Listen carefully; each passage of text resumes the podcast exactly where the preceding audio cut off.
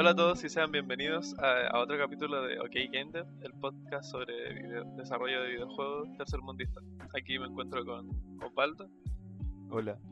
y aquí un servidor, Diego. eh, y bueno, esta semana eh, traemos un capítulo muy especial, traemos otro meet de, de Game Dev súper cercano al, al anterior, eh, con, un, con un invitado que yo tenía muchas ganas de, de invitar.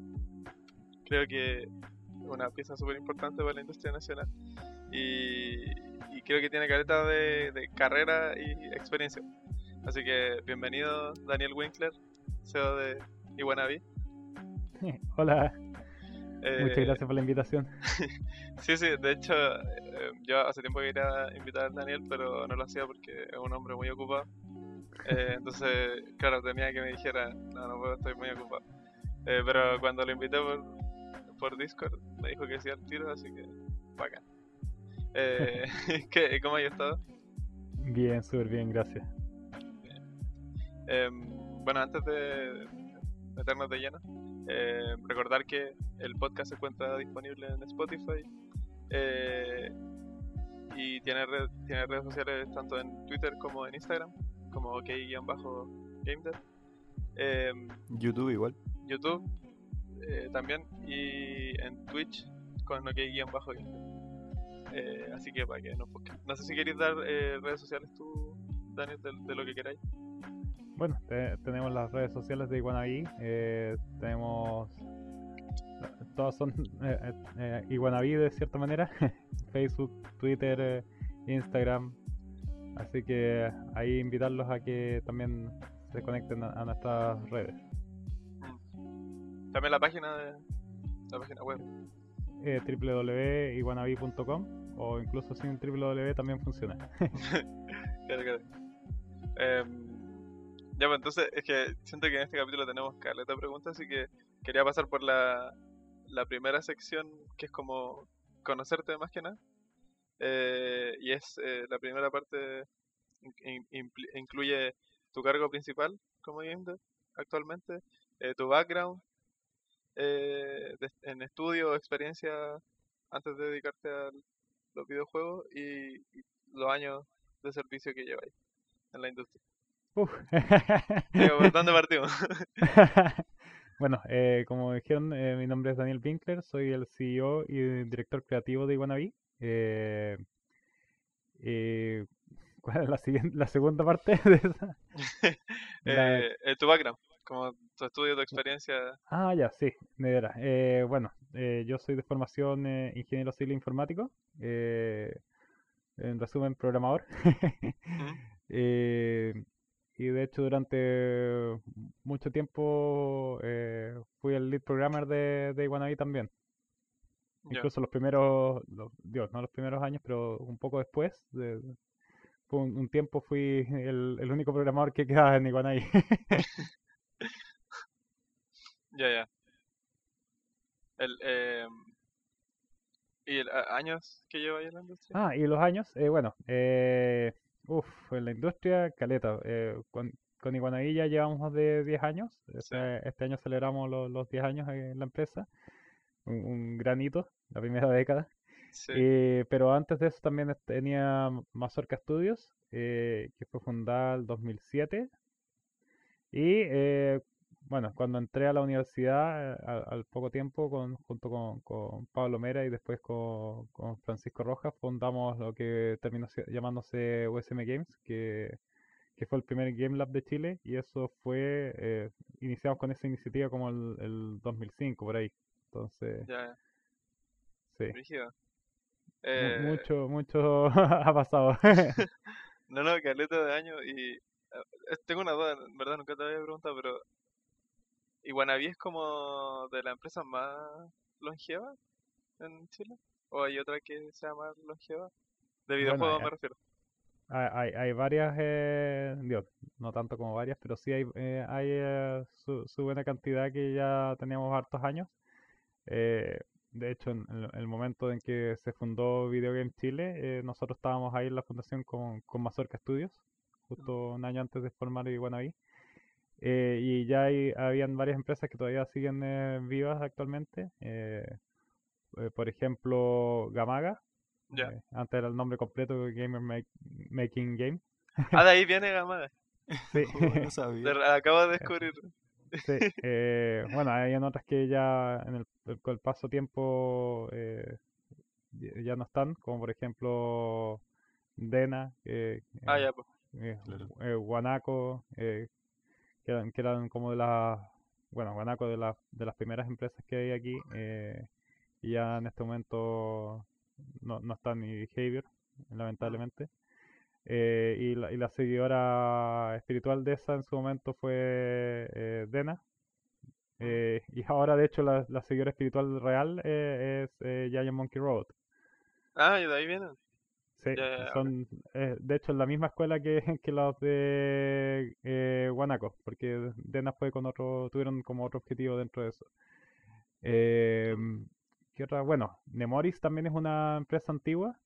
Eh, los de Steam también eh, son, Ya, son, eh, sí, más, más antiguos que nosotros, así que eh, así de, de lo que puedo recordar a, a la rápida, esos serían como, como los longevos.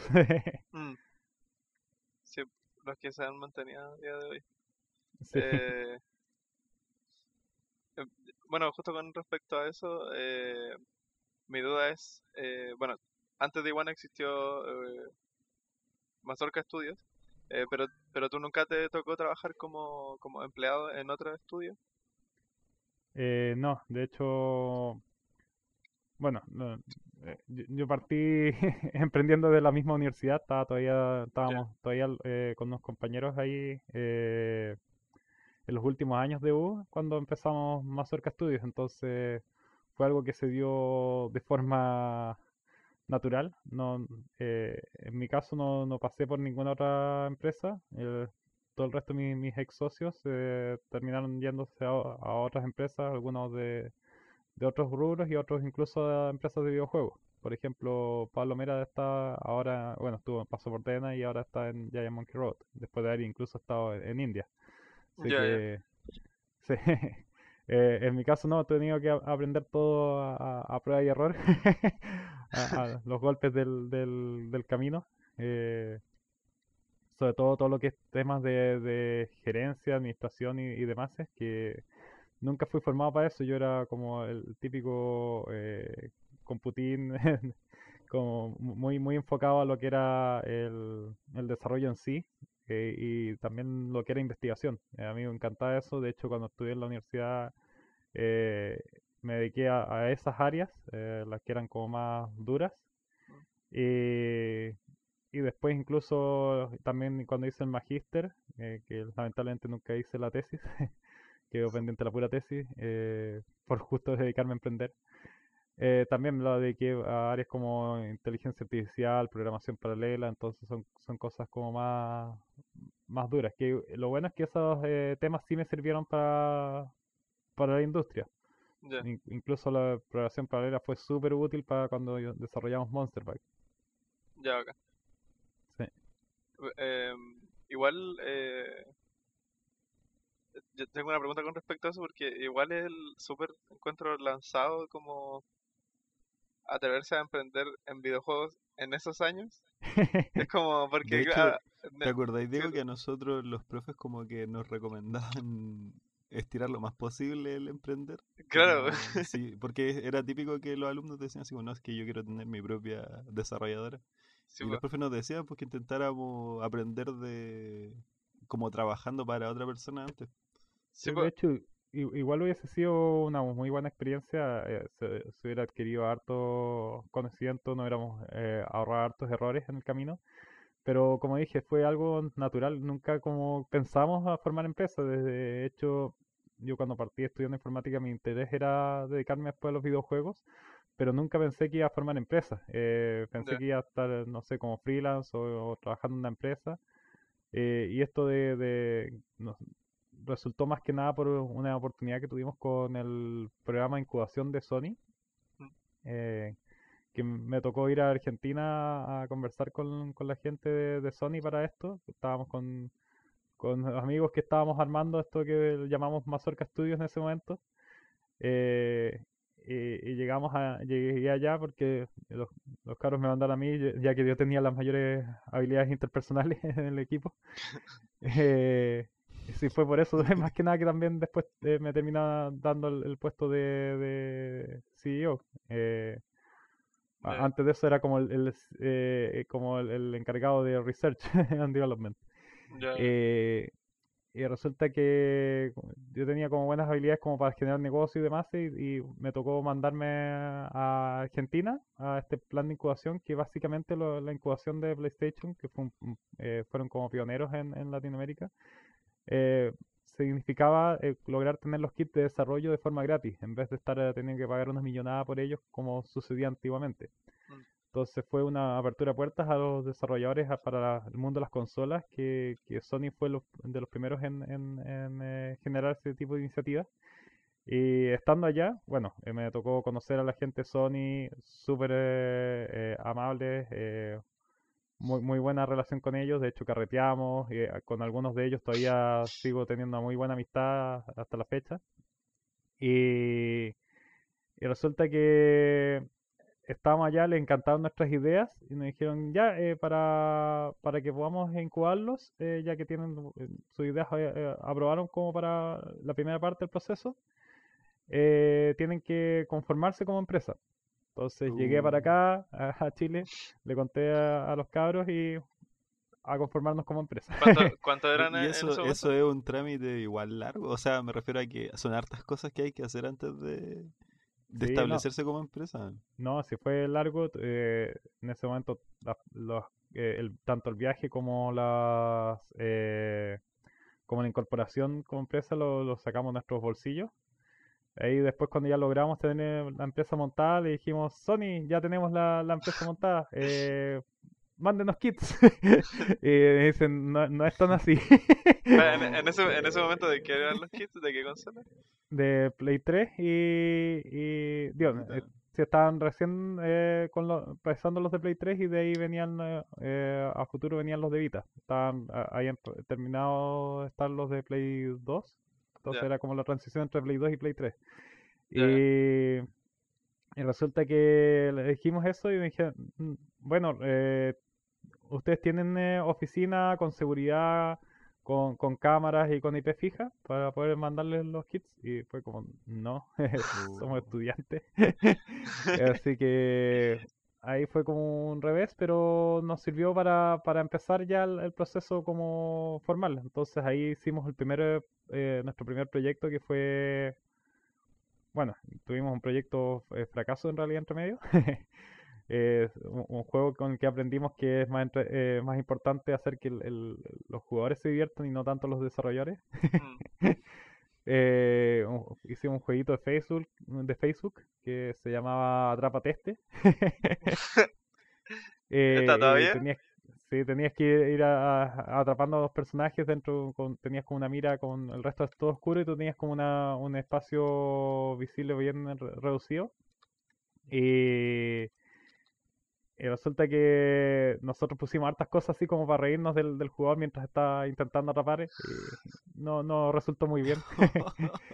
Después con el- eh, probamos otras cosas con el paso del tiempo. eh, eh, nos tocó justo la oportunidad de hacer un juego para Rexona, eh, Rexona Men Adventure, eh, donde la idea era hacer un juego de realidad aumentada, pero al final fue más que nada un juego con, eh, con interacción con la cámara. Entonces tú eh, tenías, imprimías el patrón de este de, de Rexona y lo, lo ponías enfrente de la, de la cámara y, y ibas controlando el personaje que iba dentro de la...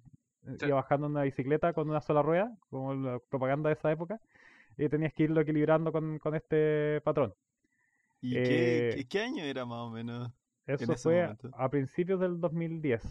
Pero, eh, Oh, pero eso era, de- una duda, ¿eso era para PC o para móvil? Para PC. para PC. Si ocupando la, 2010 la- no como la webcam así. Exactamente, sí, no, sí, esa época Claro, pues. no, no- no Tele- estaba tan, igual. avanzado.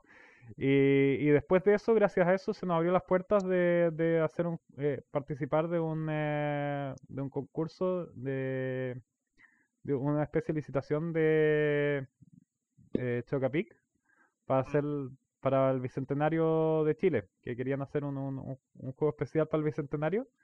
Y nosotros llegamos con una propuesta que era eh, juegos de realidad aumentada, utilizando la caja de Chocapic. Eh, ahí lo hicimos en conjunto con otra, eh, o- otra empresa también creada por unos amigos de, de la universidad que están desarrollando la tecnología de realidad aumentada. Eh, entonces fue una mezcla entre la tecnología que ellos están desarrollando para detectar bien el patrón y las distintas eh, posiciones y nosotros armamos todo el juego en torno a ese ese como kit eh, de cierta manera. Y le presentamos a, a Chocapic, ganamos eh, a Nestlé eh, ganamos y nos tocó hacer el juego en donde hicimos eh, el primer juego de realidad aumentada de Latinoamérica que fue eh, Chocapic 3D donde tú ponías la, la caja de Chocapic enfrente de la cámara web y aparecía el mundo 3D dentro de la caja y tú, tú jugabas usándola como joystick. Entonces era, era bien Sí. cool eh, y de hecho eso les encantó a los de Sony después cuando se lo mostramos, porque ellos estaban con, cuando estaban sacándolo del tema de la Vita, eh, vieron con muy buenos ojos eh, lo- los avances que estaban haciendo en realidad aumentada. Mm, la, Yo la, algo en- la Vita tenía esa, la Vita tenía esa tecnología, pues, ¿no?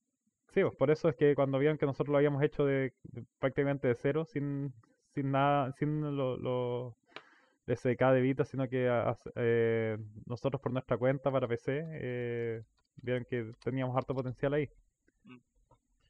Eh, Yo y- recuerdo que la primera vez que vi algo así fue en la, en la 3DS, creo. Como con las Arcards. Y la 3DS es como del 2011, ¿o no?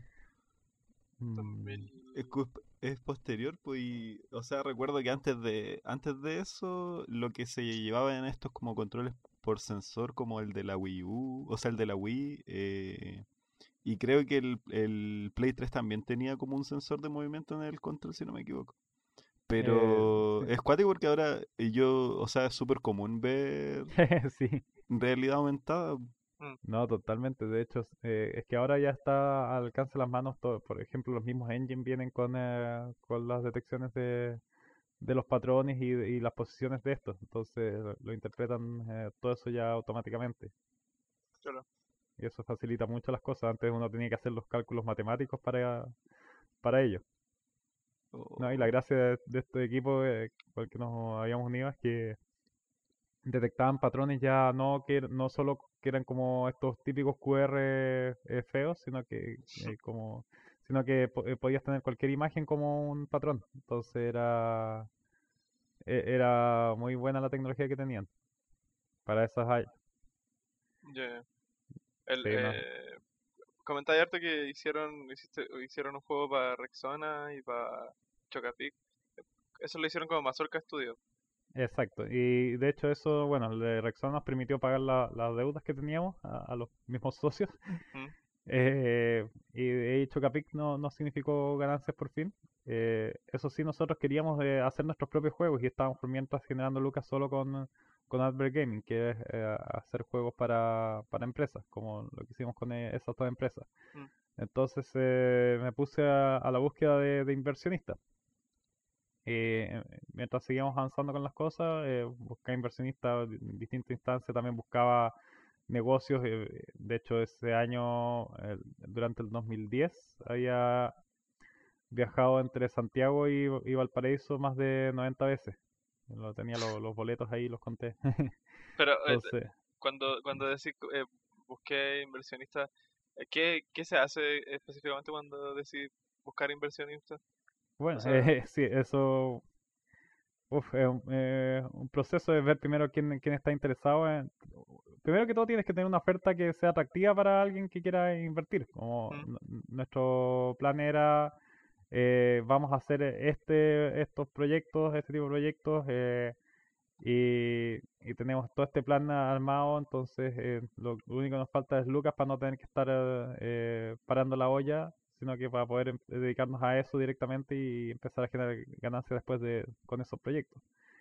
Eh, resulta que justo en la Santa María eh, eh, Iván Vera eh, siempre fue como un eh, ha sido siempre un, expositor destacado porque también fue fue un, es un alumni de la Santa María donde yo también estudié bien destacado, entonces lo, han invitado varias veces a dar charlas y demás, y en una de esas yo fui a una de sus charlas y me acerqué a conversar con él y justo estaba el- la, la- una de las eh, personas más importantes del departamento de informática eh, de la Santoría y me, me presentó, de hecho el rector también me presentó antes ante Iván Vera, porque yo había sido el, mejor titulado de la UDC de- del año 2009, entonces estaba- entraba con buen currículum ahí y dijo, le dijeron, pucha, este cabro tiene todo esto, este currículum y todo, eh, deberías escucharlo. Entonces ahí agendamos una reunión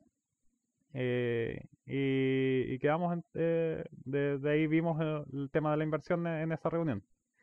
Le encantó el proyecto que estábamos armando, en ese momento no tenía todavía nombre, era XYZ, se llamaba por, por mientras. Eh, y de, eh, de hecho estábamos incluso, bueno, casi nos, casi nos unimos a la gente de Gamaga en esa época. Eh, hubiésemos eh, Oh. sido socios ahí con los de Gamaga, eh, pero después justo surgió un tema con, con otra empresa que era con la que tenía el juego cartas Arcana. Entonces nosotros íbamos a, a, a- a tomar ese juego de cartas y lo íbamos a sacar adelante. Eh, y resulta que el socio que estábamos incluyendo ahí de, de Arcana nos ocultó cierta información y al final eh, yo he confiado, no, no, no me di cuenta que, que y ahí fue uno de mis primeros cagazos, Sí. que el, el- la deuda que él decía que había era mucho más grande. Eh, él solo había hablado de la deuda que había hacia la imprenta, que eran como 10 millones, y, y la, en realidad la deuda eran también a los ilustradores, a, a varias otras personas más, entonces eh, al final el- la deuda terminó siendo más grande que lo que invirtió el, inversionista ángel que tuvimos, que fue Iván Vera. Entonces fue, menos mal nos dimos cuenta a tiempo y no alcanzó a ser socio eh, ese cabro, pero pero no, no, no suficientemente tiempo como para haber no, ya no quedado con, con la deuda. Entonces Oh. a- adquirimos el producto eh, y intentamos sacarlo adelante eh, con todos los problemas que tenía inicialmente. Eh, ahí sacamos una segunda, digo, una expansión y una, una y- empezamos a armar una segunda edición. Eh, y lamentablemente no, no fue tan bueno el- el- la venta del juego, no porque el juego no fuese bueno, el juego era súper bueno. eh, el problema fue lo- los canales de distribución. Era difícil llegar a, a todo Chile. eh, los supermercados nos ponían una, un, eh, nos, pedían un, un, eh, porcentaje muy alto que significaba que básicamente nosotros teníamos que pagarle plata para, por cada venta. Entonces era como, no, no, no era como que nosotros lleg- llegáramos a recuperar ni siquiera estar en costos, era salíamos perdiendo si es que ellos vendían nuestros productos, entonces no, no había caso por ahí. Y lamentablemente tuvimos que después, eh, eh, con el tiempo, matar a Arcana. Eh, eso sí, no, queríamos ha- hacer lo que ha- habían hecho otras empresas antes que le mandaban todos los productos a, a- a las tiendas, se lo dejaban acachados de producto y después mataban el producto y, listo, sí, o sea, se, se iban. No, nosotros quisimos eh, hacerlo de manera limpia y eso significó esperar a que todas las tiendas se quedaran sin producto. De ahí cuando empezaron a pedir y cuando nos dimos cuenta ya que ni- a, a todas se le había acabado el producto, ahí eh, dimos el aviso de que Arcana moría, cosa de que nadie quedara cachado con, con cartas. Mm. Eh, pero eso, eh, Eh, lo, lo- lo bueno es que... Daniel, ¿Mm? si es que en, en- Porque al final tú decís que de formación eres ingeniero civil informático, por cierto. Sí, Pero igual la escuela donde est- estudiaste, ahí le dan harto foco a lo que es el emprendimiento y la formación de empresas, ese tipo de cosas, ¿o no? Esa, Eh, es como es toda esa información, tú la al final la aprendiste en la malla curricular de, de tu carrera, ¿o no? Mm, sí, no, hay cosas, hay Ah, temas relacionados con el emprendimiento, eh, cada vez más. Eh, a- lo que sí es, fue súper importante dentro de la carrera fue el, el, eh, taller que se llama Feria del Software, que dura un año, eh, que en realidad son dos, dos ramos en uno. eh, y que la gracia es que tú uno desarrolla en equipo un, un proyecto desde principio a fin y lo termina vendiendo en, en la feria. De hecho, nosotros ganamos uno de los premios de la, de la feria. con, con un software de, de gestión de transporte de, carga. Con, eh, de hecho, habíamos formado, había formado esa empresa antes. eh, lamentablemente ahí no eh, tuvimos unos, temas eh, intermedios ahí con, con uno de los socios que no, no se puso, que él era el que encargaba las ventas y, él, tenía el conocimiento del- de la industria, que era la industria de transporte y carga, y, y él no se estaba moviendo y al final se fue quedando, se fue quedando. Y en esa época teníamos, eh, teníamos to- lo- lo- un ERP que funcionaba con, con dispositivos móviles cuando todavía no existía el 3G. Eh, era, era muy... Oh, Sí, era, era cool esa, era lo, que habíamos armado, a pesar de que era esto- algo más, eh, más du- duro, pero ah, igual, bueno, no, no era lo, lo mío los videojuegos, así que igual fue como... Fue, fue lata porque nos, nos estábamos sacando la mugre con- para por un proyecto que era más que nada de, esa- de ese otro socio y, Y en paralelo yo estaba con, con lo que eran los videojuegos y, ya que él dejó eso de lado, me dediqué 100% a lo que eran los videojuegos. Que al final fue para bien, para, dedicarme a lo que eh, era lo mío. Eh, bueno, y con, respecto a lo de Iguanabí, como decía, la empresa se llamaba, todavía no tenía nombre, eh, y con algunos de los socios de, de Mazorca Studios, los que estaban quedando, eh, decidimos ponerle un nombre. Y teníamos que cada uno proponer y después nos, eh, nos juntábamos y teníamos que presentar los nombres a cada, a lo del resto y, y defenderlo. Eh, ahí incluso estuvo uno que era, uno de los nombres posibles fue eh, de eh, Pine Towers, como la de las torres del Paine. Sí, eh, y yo creé el, el de I Wanna Be. eh, tenía la, la idea de que, bueno, en- engloba varias cosas el, el nombre I Wanna Be. Primero, quería que de frente se notara que fuese creativo. Entonces tú lees el nombre y, y ya, ya denota eso con el tema de que está el juego de palabras entre el, el I Wanna Abeja y el Yo Quiero Ser. Sí, po. Claro. Eh, eh, segundo, están estos dos animales, que es la iguana relajada, simpática, eh, buena gente, y tienes el, por el otro lado eh, la abeja que es trabajadora, organizada y, y comunitaria. Mm. Entonces, entre las dos engloban como el, como el espíritu de la empresa, como, como la esencia. Eh, y tercero, eh, ¿por qué no le puse Iguanabi Games o Iguanabi Studios como Mazorca Studios, por ejemplo? Eh, Que todas las empresas tienen como su nombre, no sé, pues, eh, está- tienes a IBM, tienes a Sony, tienes a Netflix, y ese es el nombre de la empresa, y todos se tienen que aprender ese nombre, pero es el nombre de ellos. Y yo quería eh, llegar un poco más allá con el nombre de Iguanabí, quería que, que quedara Iguanabí y quedara abierto para que todo el resto lo, lo complementara con, con qué es lo que quiere ser cada uno. Entonces, como que el Ah. nombre abría las puertas de que fuera parte de, de, de u- de uno, de tanto de los clientes, de los jugadores, de los trabajadores, de los socios, todos fuesen parte del nombre de Iguanabí, co- de esa manera. Entonces, eh, por eso el Iguanabí eh, es a, a secas. Ya, ya entiendo. Eh, En verdad, mm, creo que nunca te había escuchado darle esa lectura. Eh, pero ah, yo siempre lo encontré muy original por, por lo primero que decía y por lo de Wannabe, el juego de palabras, y lo, y lo del logo de la misma empresa. Eh, pero eh, lo que explicáis ahora como que lo encuentro súper interesante, no, no lo había visto de esa manera. Eh, pero, mm, eh, ah, ¿qué te iba a preguntar? Ah, ya sí, po. Eh, como siguiendo, para avanzar con las preguntas, eh, el proyecto eh, más largo en el que hayas participado, que, que haya salido eventualmente. Uf, eh. ¿Como cuánto dura? Yo diría que el de Monster Bag. eh, ese fue el, el- el proyecto más largo. eh, duró como, como dos años de, de desarrollo aproximadamente. ¿Cuánto se, em- ¿En qué año se empezó a desarrollar y cuánto Eso se, salió? em- se empezó a desarrollar el, el 2013. Bueno, no, era- sí, el 2013 se hizo el primer, eh, eh, lo- los primeros bosquejos, el primer prototipo. De hecho, con el primer prototipo logramos convencer a, a- a Sony de que, de que valía la pena eh, publicarlo. Mm, Y de, y de ahí en adelante, eh, hasta, hasta que fue lanzado, bueno, fue mostrado en la E3 de la- del 2014. y fue lanzado el 2015, a principios del 2015. Ya, ya.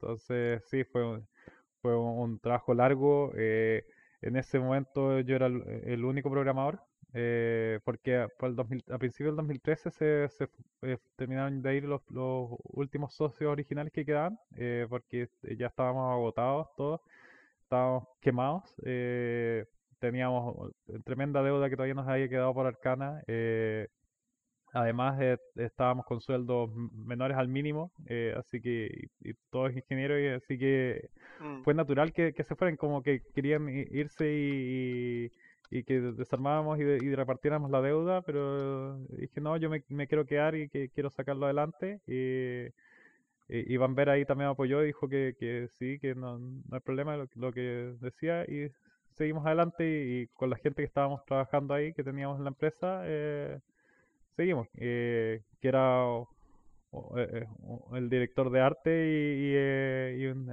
y un animador. Y después se integró otro animador y con eso salimos adelante.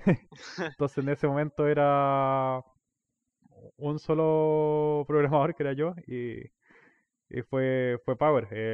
La- tuvimos un tiempo otro programador que, que, que, que apoyó, pero fue eh, a modo practicante, no funcionó muy bien. Digo, era buen programador, pero eh, él tenía intereses más en lo monetario y ahí sí no lo iba a encontrar en ese momento.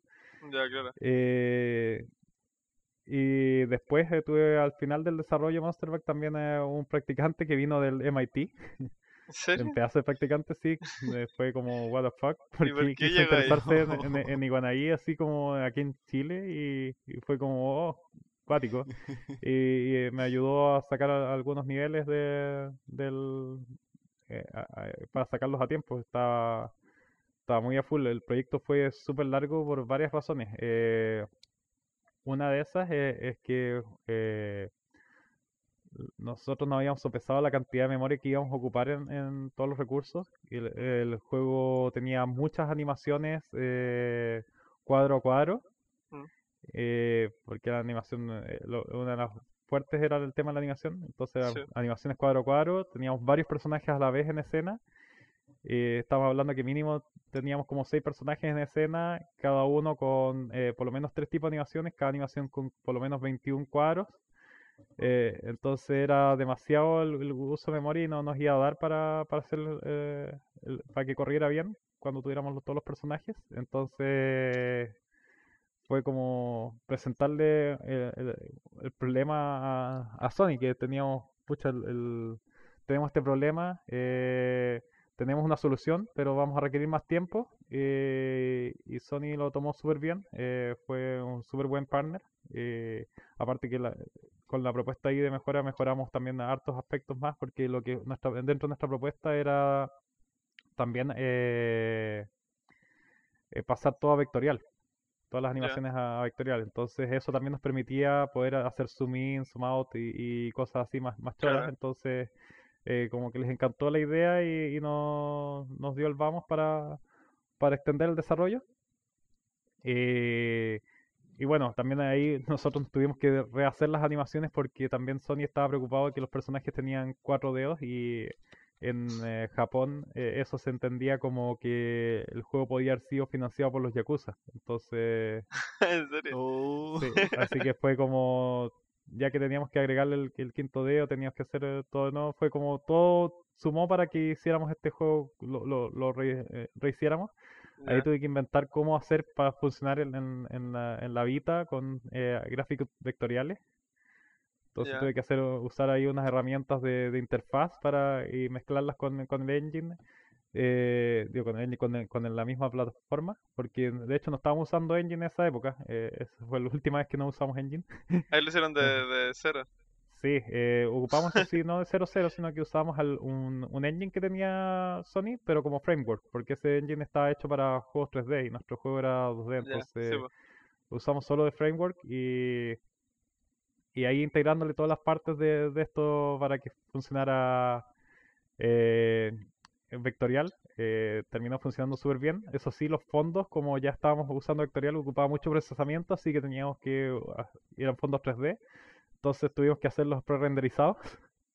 Y no solo pre-renderizados, sino que para que no gastaran tanta memoria teníamos que irlos cortando en, en- en subdivisiones de, de eh, potencias de 2. Ya. Entonces después yo tenía que estar armando todo el rompecabezas ahí dentro y, No. y de hecho yo tenía que integrar todos los assets de todos, eh, era, era acuático, por eso fue la última vez que no usamos Engine, porque para no, pa' no ser yo el, el cuello botella de todos, sino que Claro, claro. solo a programar y el resto pueda trabajar directamente en poner los assets, eh, de ahí es que pasamos a, a usar Unreal y Unity. Ya, ya. Eh, ¿qué, eh, brígido cuando pasa eso. Yo- eh, a mí me ha tocado ser el único programador en un grupo en la carrera y, y pasa mucho eso, pues como que nadie más maneja, bueno, en nuestro caso ocupando un motor y todo, pero claro, con el desconocimiento. eh, Sí, al final te no, toca a lo- ti lo- poner todos los assets y Lo otro también dentro de ese desarrollo hubo una semana en que tuve que teníamos una entrega importante y estuve 69 horas despierto consecutivas. Eh, me, me- pe- pegaba, eso sí, no, no era totalmente despierto porque si no me, me iba a morir, me pegaba una siesta media hora cada, cada día, pero Pero, Pero- eh, o sea, eso es lo más bajo que hay caído en cuanto a horario. sí, fueron, y, eran 69 porque llevaba 68 y dije ya démosle una más para, para cerrar el buen número. Y, ahí saqué, de hecho eso fue para sacar el, el jefe, el primer jefe, y después nunca más me pude meter a, a corregir ese primer jefe, como que estaba, funcionaba, pero no, después yo no entendía el código que había hecho, fue como, Ya, ya, ya. Sí, pa- pasa, pasa. Como que Sí. lo hiciste en un estado de. sí, en estado ¿cómo zen. Sí. Oye, no pasa mucho. Eso. Sí, Ya, o sea, Monster Bag, ya, por- me acuerdo que, eh, lo que, bueno, lo que tú comentabas, yo conocí Monster Bag, eh, no me acuerdo en qué manera, creo que lo llegué a ver en la tele incluso, ya, eh, y sí, pues es un juego que su mayor como punto de venta es que todo se mueve como muy motion graphics, así puedo decirlo, como que todo se mueve muy fluido, ¿cachai? Entonces ahora entiendo lo que decís, el tema de las animaciones. No, eh, de, y hecho, de, de hecho, lo otro que también hicimos ahí eh, fue que eh, no- no- int- y la- la- una de las gracias era para que no se notara cuando terminabas un nivel y empezaba la cinemática y, y- y de ahí empezaba el siguiente nivel. Mm. Entonces lo que yo hacía era eh, cargar el... ponía el video, cuando tú estás llegando al, Sí. al final, cargar el video y de ahí lo ponía eh, justo en el momento en que llegabas al final. Y mientras pa' que- cargaba el siguiente nivel, corría el video. Y el video tenía que ser lo suficientemente largo para que eh, alcanzara a cargar el siguiente nivel. Entonces tuvimos todos esos medidos y, y hacer calzar las imágenes justo para que pasara de una a otra. Fue, fue acuático eso, pero tú podías seguir jugando de, de corrido el juego sin, sin notar ningún corte. eh. Ya, ya, a pesar de que las cinemáticas eran No Exactamente. hechos dentro del... Ya, ya, ok. Sí, Pero no El- se notaba no se notaba cuando era video y cuando no, entonces y, y- y era todo así seguido. De hecho eso también era un problema al principio para algunos jugadores porque no sabían cuándo podían ya poder, poderse a jugar. Ya, ya. Entonces fue como un pro y un contra a la vez, pero pero fue bacán. De hecho ahí fue donde ocupé harto el tema de programación paralela. Ya, ya. El, eh, igual tengo, igual tengo una duda con respecto a eso. O sea, ¿teníais eh, ayuda de alguien? Quiero decir, ¿cuántos desarrollos, cuánta gente conocíais que estaba desarrollando juegos para PC Vita en ese tiempo? Mm, De hecho, mira, lo que pasó fue que nosotros, eh, eh, yo iba siempre a, en los últimos años había estado yendo a, México, gracias a ProChile, a un evento que desarrollaba la- el, el equipo de, de, incubación de Sony. Eh, cosa que en ese evento presentaban los desarrolladores a distintos publishers. Y entre esos publishers estaba el mismo Sony. Eh, pero Sony obviamente son los juegos que van con la marca Sony, ¿cachai? Entonces, eh, como Little Big Planet, God of War y demás, entonces eh, eh, era uno de los publishers más cuáticos. Y de hecho un año anterior habíamos presentado unas ideas, le habían gustado, pero no- ninguna así como para, para publicarlo. Y, y ese año llegamos con, con, un- con Monster Bag, eh, con, eh, con una especie de, de video mostrando cómo, cómo iba a ser el juego. Les encantó la idea. Eh, aparte yo había armado un, un jueguito súper rápido que había hecho en dos días. Y que desde que se me ocurrió la idea hasta que lo teníamos eh, lanzado en la store de Android, un jueguito que se llamaba Biters, que tú, que mi idea era como representar el, el, el manitos calientes eh, en videojuegos y fue como eh, este el, el- un monito, un monstruito que estaba durmiendo y tú tienes que ponerle el dedo y tienes que sacarlo justo antes de que te coma el dedo, pero no antes de que despierte. Entonces era como el tema de las manitos calientes. Y se lo hice probar allí a, los de, de Worldwide Studios, que es la, la división de publishing de Sony, que son distintas a la de... Son como una empresa totalmente aparte de la de... de eh, de, de, ¿cómo se llama? De, los de los kits, de la incubación. Y, resulta que le encantó el juego y dije, mira, estos cabros tienen potencial de hacer cosas entretenidas y más encima tienen esto que se ve bacán, démosle una oportunidad y no, aparte también habían visto las cosas que habíamos estado haciendo antes y, fue como, ya, eh, háganos un prototipo eh, de, de Monster Bike. Lo, pueden tener aquí a, creo que eran dos meses más. Y yo dije, sí, totalmente. Y hasta ese momento, como habíamos estado sobreviviendo con la empresa, no nunca habíamos tocado los kits de desarrollo de, de, Vita que teníamos. Y, en esos dos meses tuve que sacar el, prototipo y, hacerlo funcionar y todo en la Vita y, mandárselo y, llegamos en, tiempo y todo y ahí les gustó y, se, se firmó por el proyecto. Pero eso con la documentación que te pasaba Sony, ¿no? Exactamente, sí. ¿Y, te la supiste arreglar así todo? hubo que hacerlo, no quedaba otra. es muy, lo encuentro muy brígido porque... Sí, suena muy complicado. es que yo desde el punto de vista de alguien que no se dedica a pura programación. Sí. Pero, ¿qué iba a decir, Eh, no me acuerdo. ya, sigamos. Eh... Bueno, y la historia vino después, de hecho, el, el, eh, uno de los animadores es eh, eh, que, es uno de los animadores más secos que 2D, de, de los secos 2D que hemos tenido así como bacanes. Eh, eh Koinsama es el que, de hecho, el que hizo como las cinemáticas. Él se armó un, animatic de toda la historia para contarnos cómo quería la historia y nos encantó la historia y, y, quedó esa. como, como tú sabes muy bien, en Iguanaí me, me gusta que todos escuchar a todos y que las, las, ideas vengan de todas partes, de todos. Entonces aquí surgió uno de los ejemplos eh, fue con, con Monster Bike, la historia surgió de, un animador. Mm. Em, eh, siguiendo con el tema de bueno, proyectos más largos, eh, proyectos, cantidad de proyectos en los que he participado, eh, que, que hayan salido. Uf, uf, uf, uf. sé si lleváis la cuenta tengo la cuenta, pero por ejemplo, de hecho, una de las cosas que suma harto fue cuando estábamos con problemas de Lucas el 2012. ¿Mm? Y todos esos años estábamos al, como sobreviviendo mes a mes. Eh, entonces hubo un concurso de BlackBerry que te pagaban como 100 eh, dólares por portar tu juego a, a BlackBerry o crear un juego para BlackBerry. Y en esas, en una semana me mandé 11 juegos, que era el tope máximo. Eh, eh entonces, eh, para ganar los 1100 dólares, eh, que era lo máximo por el equipo, y, eran jueguitos chiquititos, súper chiquititos que mandé para BlackBerry y, quedaron todos. De hecho, gracias a eso, también nos ganamos una entrada, porque fuimos de los primeros en mandar. Nos ganamos entradas a, la GDC, todo pagado ahí, con hotel y todo, fue, fue la raja. Sí. ¿La GDC de qué año? Eh, esa fue la GDC del 2013. Ya, pero el, el, periodo en el que estuvieron como, como decís tú, sobreviviendo mes a mes, ¿cuánto duró? Uh, años, pero por ejemplo, de ahí terminando esa semana justamente nos tocó un, una, un Game Jam de, del G para hacer juegos para eh, su Smart TV. Y después de ese, justamente esa semana de trasnoche, llegué a, esta cuestión que era 24 horas trabajando así como seguido. Y los cabros en ese momento, mis, socios estaban eh, como, no, que todavía tenemos que entregar eh, para estos otros proyectos, cómo vamos a hacer esto, cómo nos vamos a meter en concurso, la cuestión. Y dije, no, tenemos que ir y con, con dos equipos.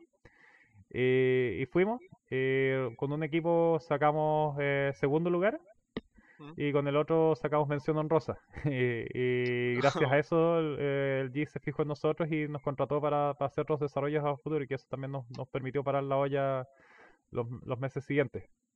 Ya, ya. Eh, ese, ese, durante ese tiempo tú estabas ahí, eh, vivías con tus papás o eh, No, de hecho yo dejé la, la, casa eh, a los 18 años para irme a estudiar. Eh, porque eh, yo soy sureño, entonces mi, mi, mi familia acá Ah, claro. y, y me fui a estudiar a Valparaíso. eh, y gra- gracias a becas y a estar trabajando ya ahí me, me mantuve. Y, y después, eh, el, eh, de hecho, entré a Magíster justamente para que también el Magíster me ayudara con la beca de Magíster a pagar parte del pregrado. Entonces fue todo ahí como parte del, del, de la técnica. Eh, y no, después acá en, Santiago me mantenía incluso con, eh, en ese tiempo me sostenía con la plata de, de mis clases, que yo también hacía clases, en- eh, entonces, bueno, todavía hago, pero hubo un tiempo que después había dejado de hacer clases por, por dedicación full a, la empresa. Eh, a ver, en cuanto a cantidad de juegos, eh, tenemos, bueno, nuestro primer juego que sacamos como, como fue eh, Wack Escape. Que es un poco como la, la- el, el sucedor es- espiritual de Atrapateste. Pero, eh, Eh, pero contando, pero igual yo te digo, contando los demás Mazorca. ah, contándolo más cerca, uh, ahí sí que no tengo... O sea, co- contando toda tu carrera, en verdad. Chuta, no, Ahí no te- perdiste la cuenta. Pero, ya. eh, a ver, eh, creo que los tengo anotados por acá. Si me dan un momento con otra pregunta por mientras lo, lo puedo encontrar. Ya, ya. Eh, no, de hecho, la otra pregunta eh, igual es más densa. Eh, que yo quería saber tu opinión eh, con respecto al, al mercado móvil. Eh, ¿Ya? co- Tu opinión como personal, ¿cachai? Como consumidor y tu opinión como desarrollador.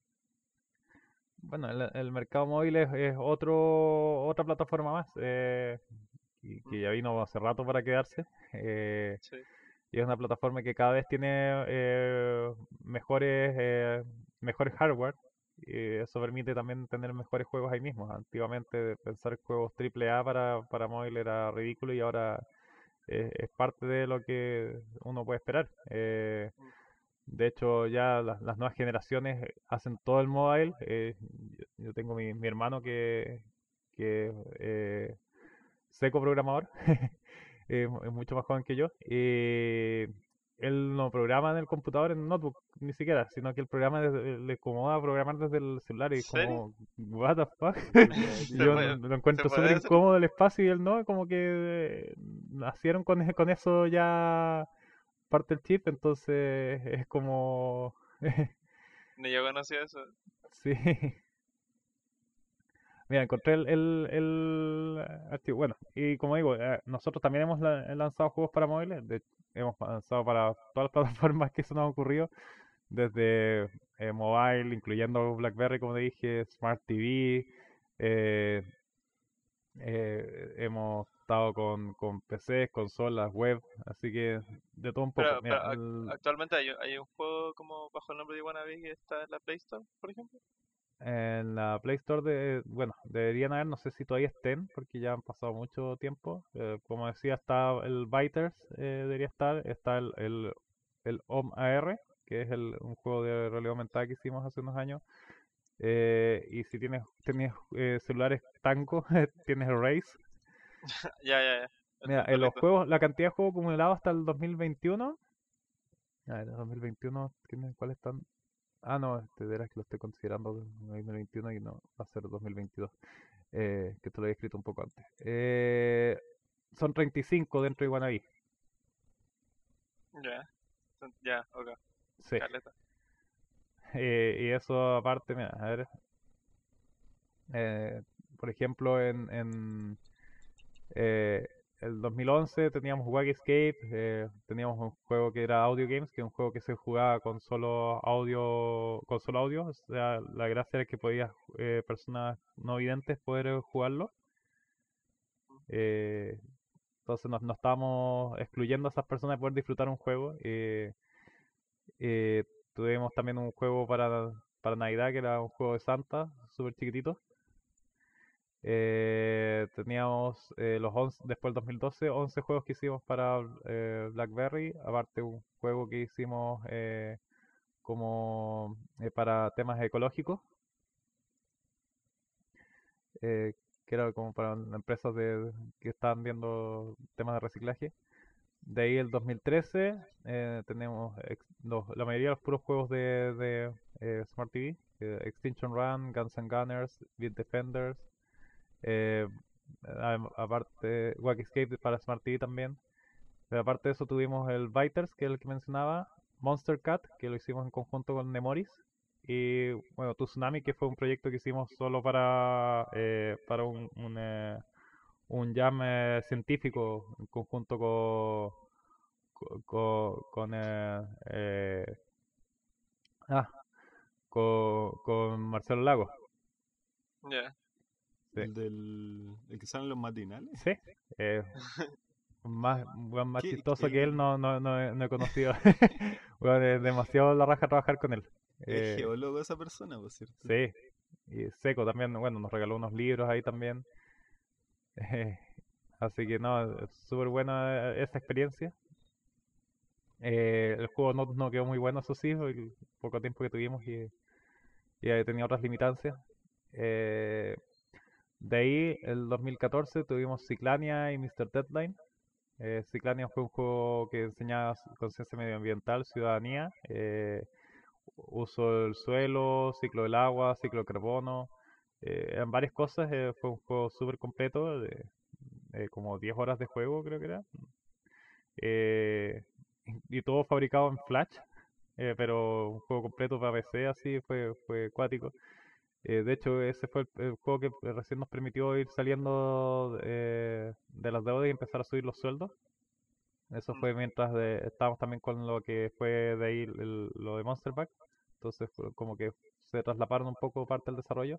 Y Mr. Deadline, que fue un juego que hicimos eh, para, para Wacom, que era una te- con temática de, de, que eras un freelance y, que tenías el tiempo en contra, entonces eh, tú tenías que, era una especie de, de run- runner, donde tú tenías que irte dibujando tus plataformas para poder avanzar y eh, también tenías, eh, eh, podías dibujarte, eh, dibujar obstáculos para, para que lo- lo- los enemigos y, cosas que te atacaban no, no te llegaran a ti.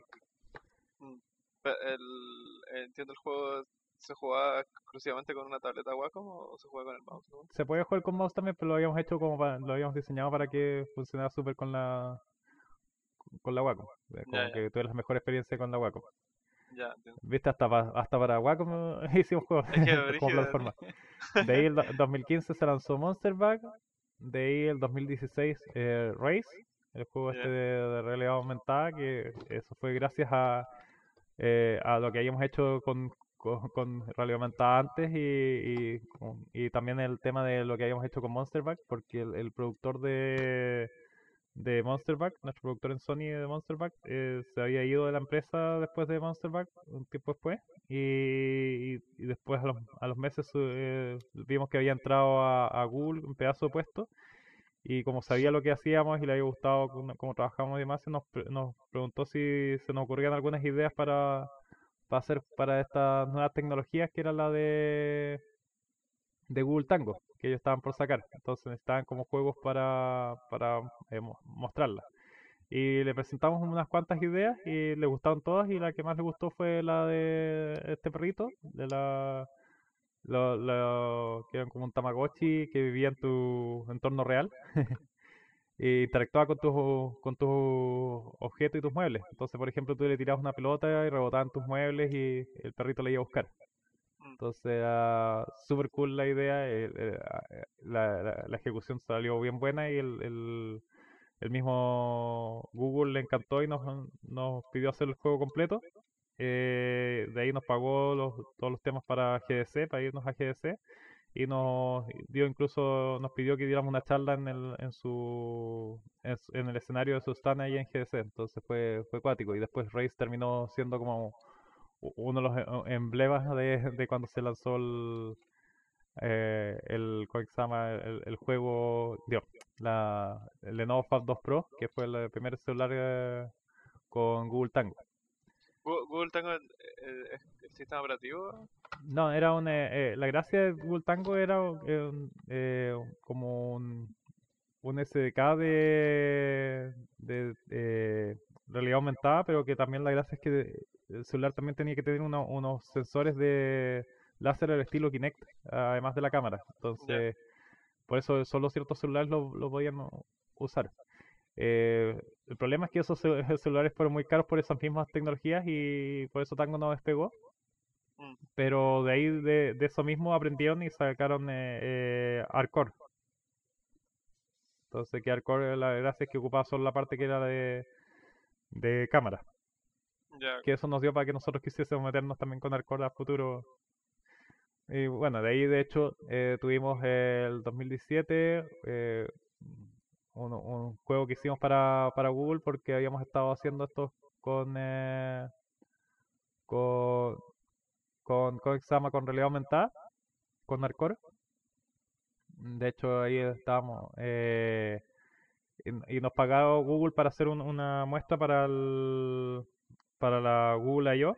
Eh, habíamos ar- armado todo un, un tema ahí con unos kaiju que, que caían y tú tenías que eh, controlar un Jaeger y la gracia es que después llegaba otro Jaeger y, y, la gracia de, que quería mostrar ahí es que eh, ya tenías a Google, eh, digo, de Hardcore funcionando con dos celulares a la vez, eh, los dos viendo el mismo, eh, compartiendo como la misma escena en el mundo real con, ellos. Y entonces armamos todo eso para, para presentarlo en el escenario y lamentablemente después tuvieron que quitar esa sección porque le iban a dar más enfoque a lo que era OK Google. Igual nos pagaron, pero no, no se mostró en la Google I.O. Eh, y hicimos un par de juegos también eh, educativos con respecto al, al, al uso del agua eh, para la región de Coquimbo. Mm. Eh, de ahí, el 2018, eh, sacamos un juego para Cartoon Network que fue Clarence Time Wizard. Y lanzamos OM, que fue el juego este que habíamos hecho con Arcore, eh, lo, lo perfeccionamos más y que una de las gracias mayores ahí con OM es que hicimos toda la detección de la posición del sol y demás es para generar las sombras eh, eh, acordes, como para que se vieran bien las sombras de si estuviera, si estás afuera, que calcen con las sombras del, del ambiente. Entonces era, era muy buena esa. Eh, y de ahí el 2019 teníamos eh, eh, Head Snatcher para Steam y Switch. Eh, y el 2020 Head Snatchers para, para ¿cómo se llama?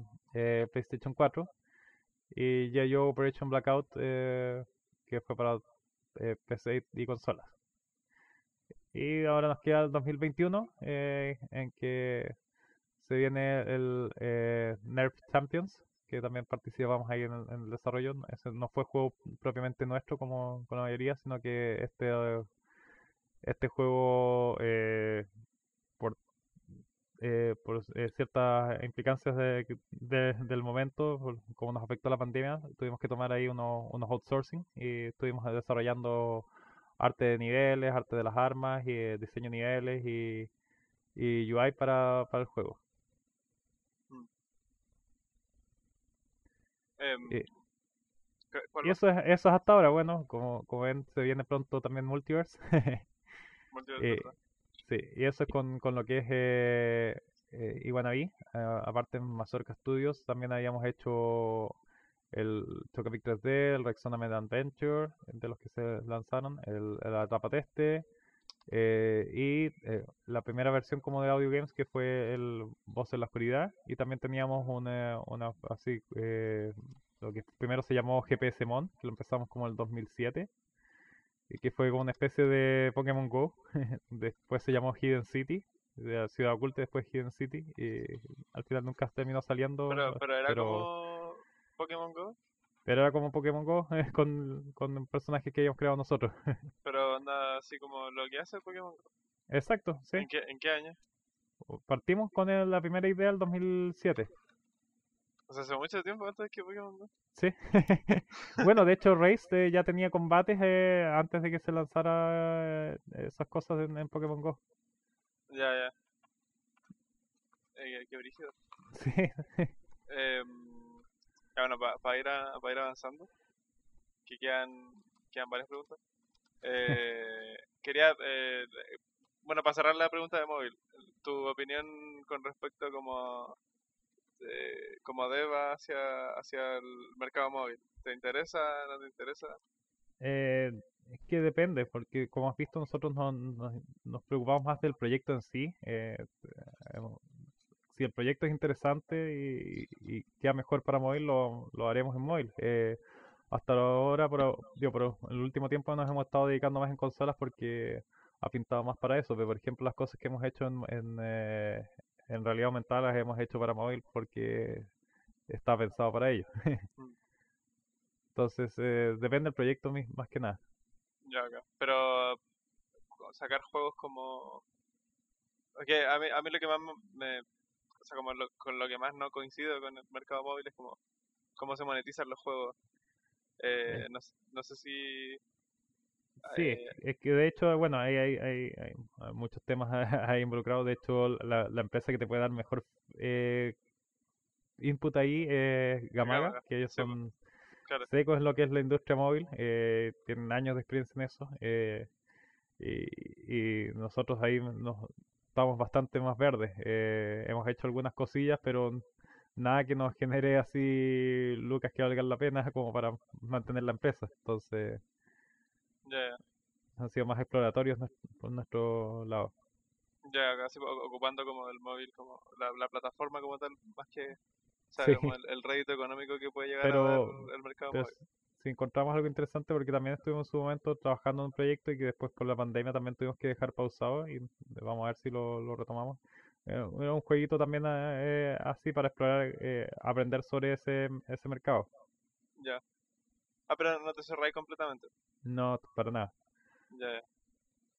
Em, bueno, siguiendo, eh, no sé si ya lo comentaste o no, pero ¿hay algún proyecto que tú recordí ahora que haya salido de Iguanabí o de Mazorca que hayan tenido que sacar por que necesitaban las lucas, pero el, el resultado final no, no te gustó?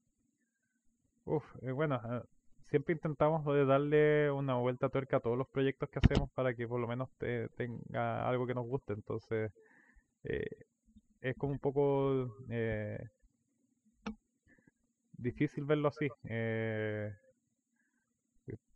en todos los juegos que hemos trabajado hemos querido sacar lo, lo- mejor que, podemos, ¿no? Y, lo que podría decirte es más que eh, hay, hay juegos que por tiempos y demás no hemos podido dejarlo a la, tal cual como queríamos, más que, que, el juego en sí nos haya decepcionado. Ya. Entiendo. Pero si, pero si tuviera que escoger así, tal vez los, esos 11 juegos que sacamos para BlackBerry. Eso sí, Ya. Eso fueron Eh, como casi full por necesidad. sí, eso totalmente. Bueno, muy, muy exploratorio y muy... Sí, eso sí, en- podríamos decir que estamos decepcionados de ellos, como Ya, juegos. Hay unos choros entre medio, sí. Ya, ca- te- o sea, ¿hay ideas rescatables de esos 11 juegos? Que podría ir... Sí, pero retomar? son, son cosas muy chicas, entonces son como Ya. hiper casual. Ah, no entiendo. Sí. Em,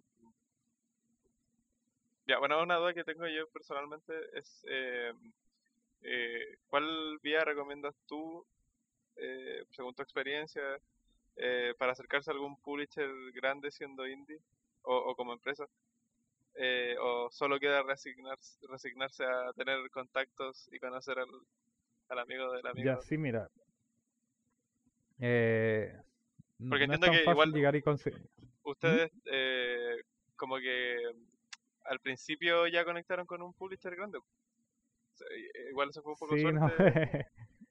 no, no fue tan al principio. Eh, Hubo harto recorrido eh, de por medio y una de las cosas eh, más importantes para conectar por primera vez con, con un publisher es, es conocerlo en persona.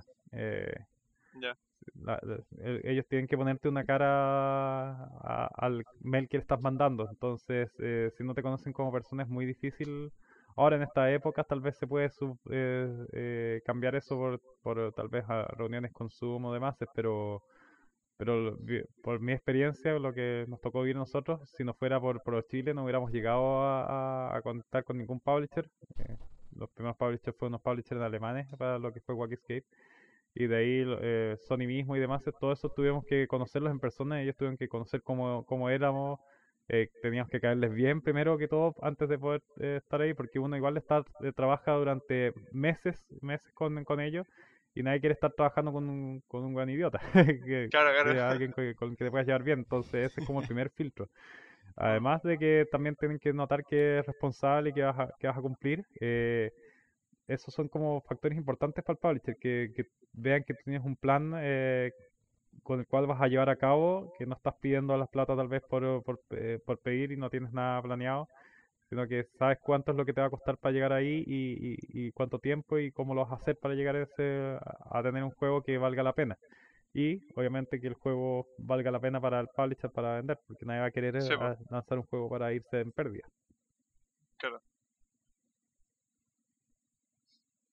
Eh, entonces, el, eh, la forma como más indicada que decís tú sería como ir a ferias donde hay publishers Sí, buscando gente. Por ejemplo, nosotros tenemos a un, a un agente contratado que no que, que él se dedica a ir a las cosas que yo no puedo ir eh, y él nos consigue como el, la- las reuniones eh, las reuniones iniciales con, con esa empresa y después yo me reúno con ellas y ahí eh, y ahí eh, tenemos las, conversaciones y presentamos nuestras ideas. Por ejemplo, eh, si no fuera por eso no, no hubiera tenido el, alcance con Hasbro que ahí fue, eh, gracias a este agente, consiguió la, la, reunión con Hasbro y ahí le presenté la idea de, de, de G.I. Joe y- que queríamos hacer y todo. Entonces fue, eh, se necesita tener nexos, se necesita tener eh, gente que, que conozca, que haga ese como puntapié inicial y de ahí eh, tener ya las reuniones más,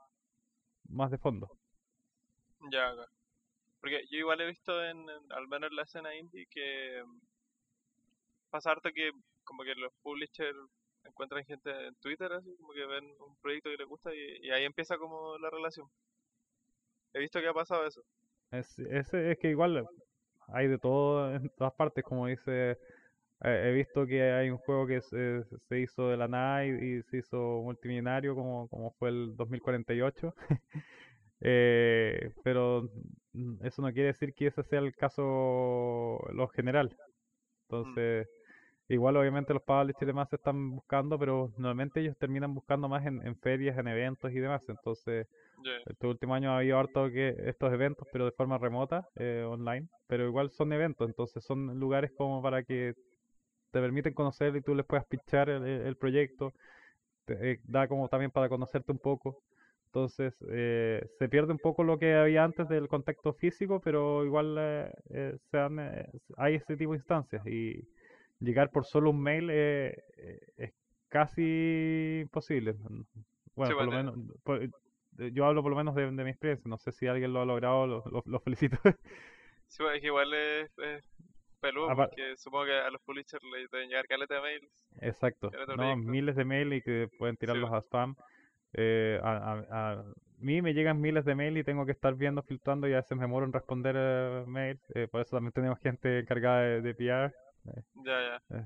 ahí saludo a la Cris.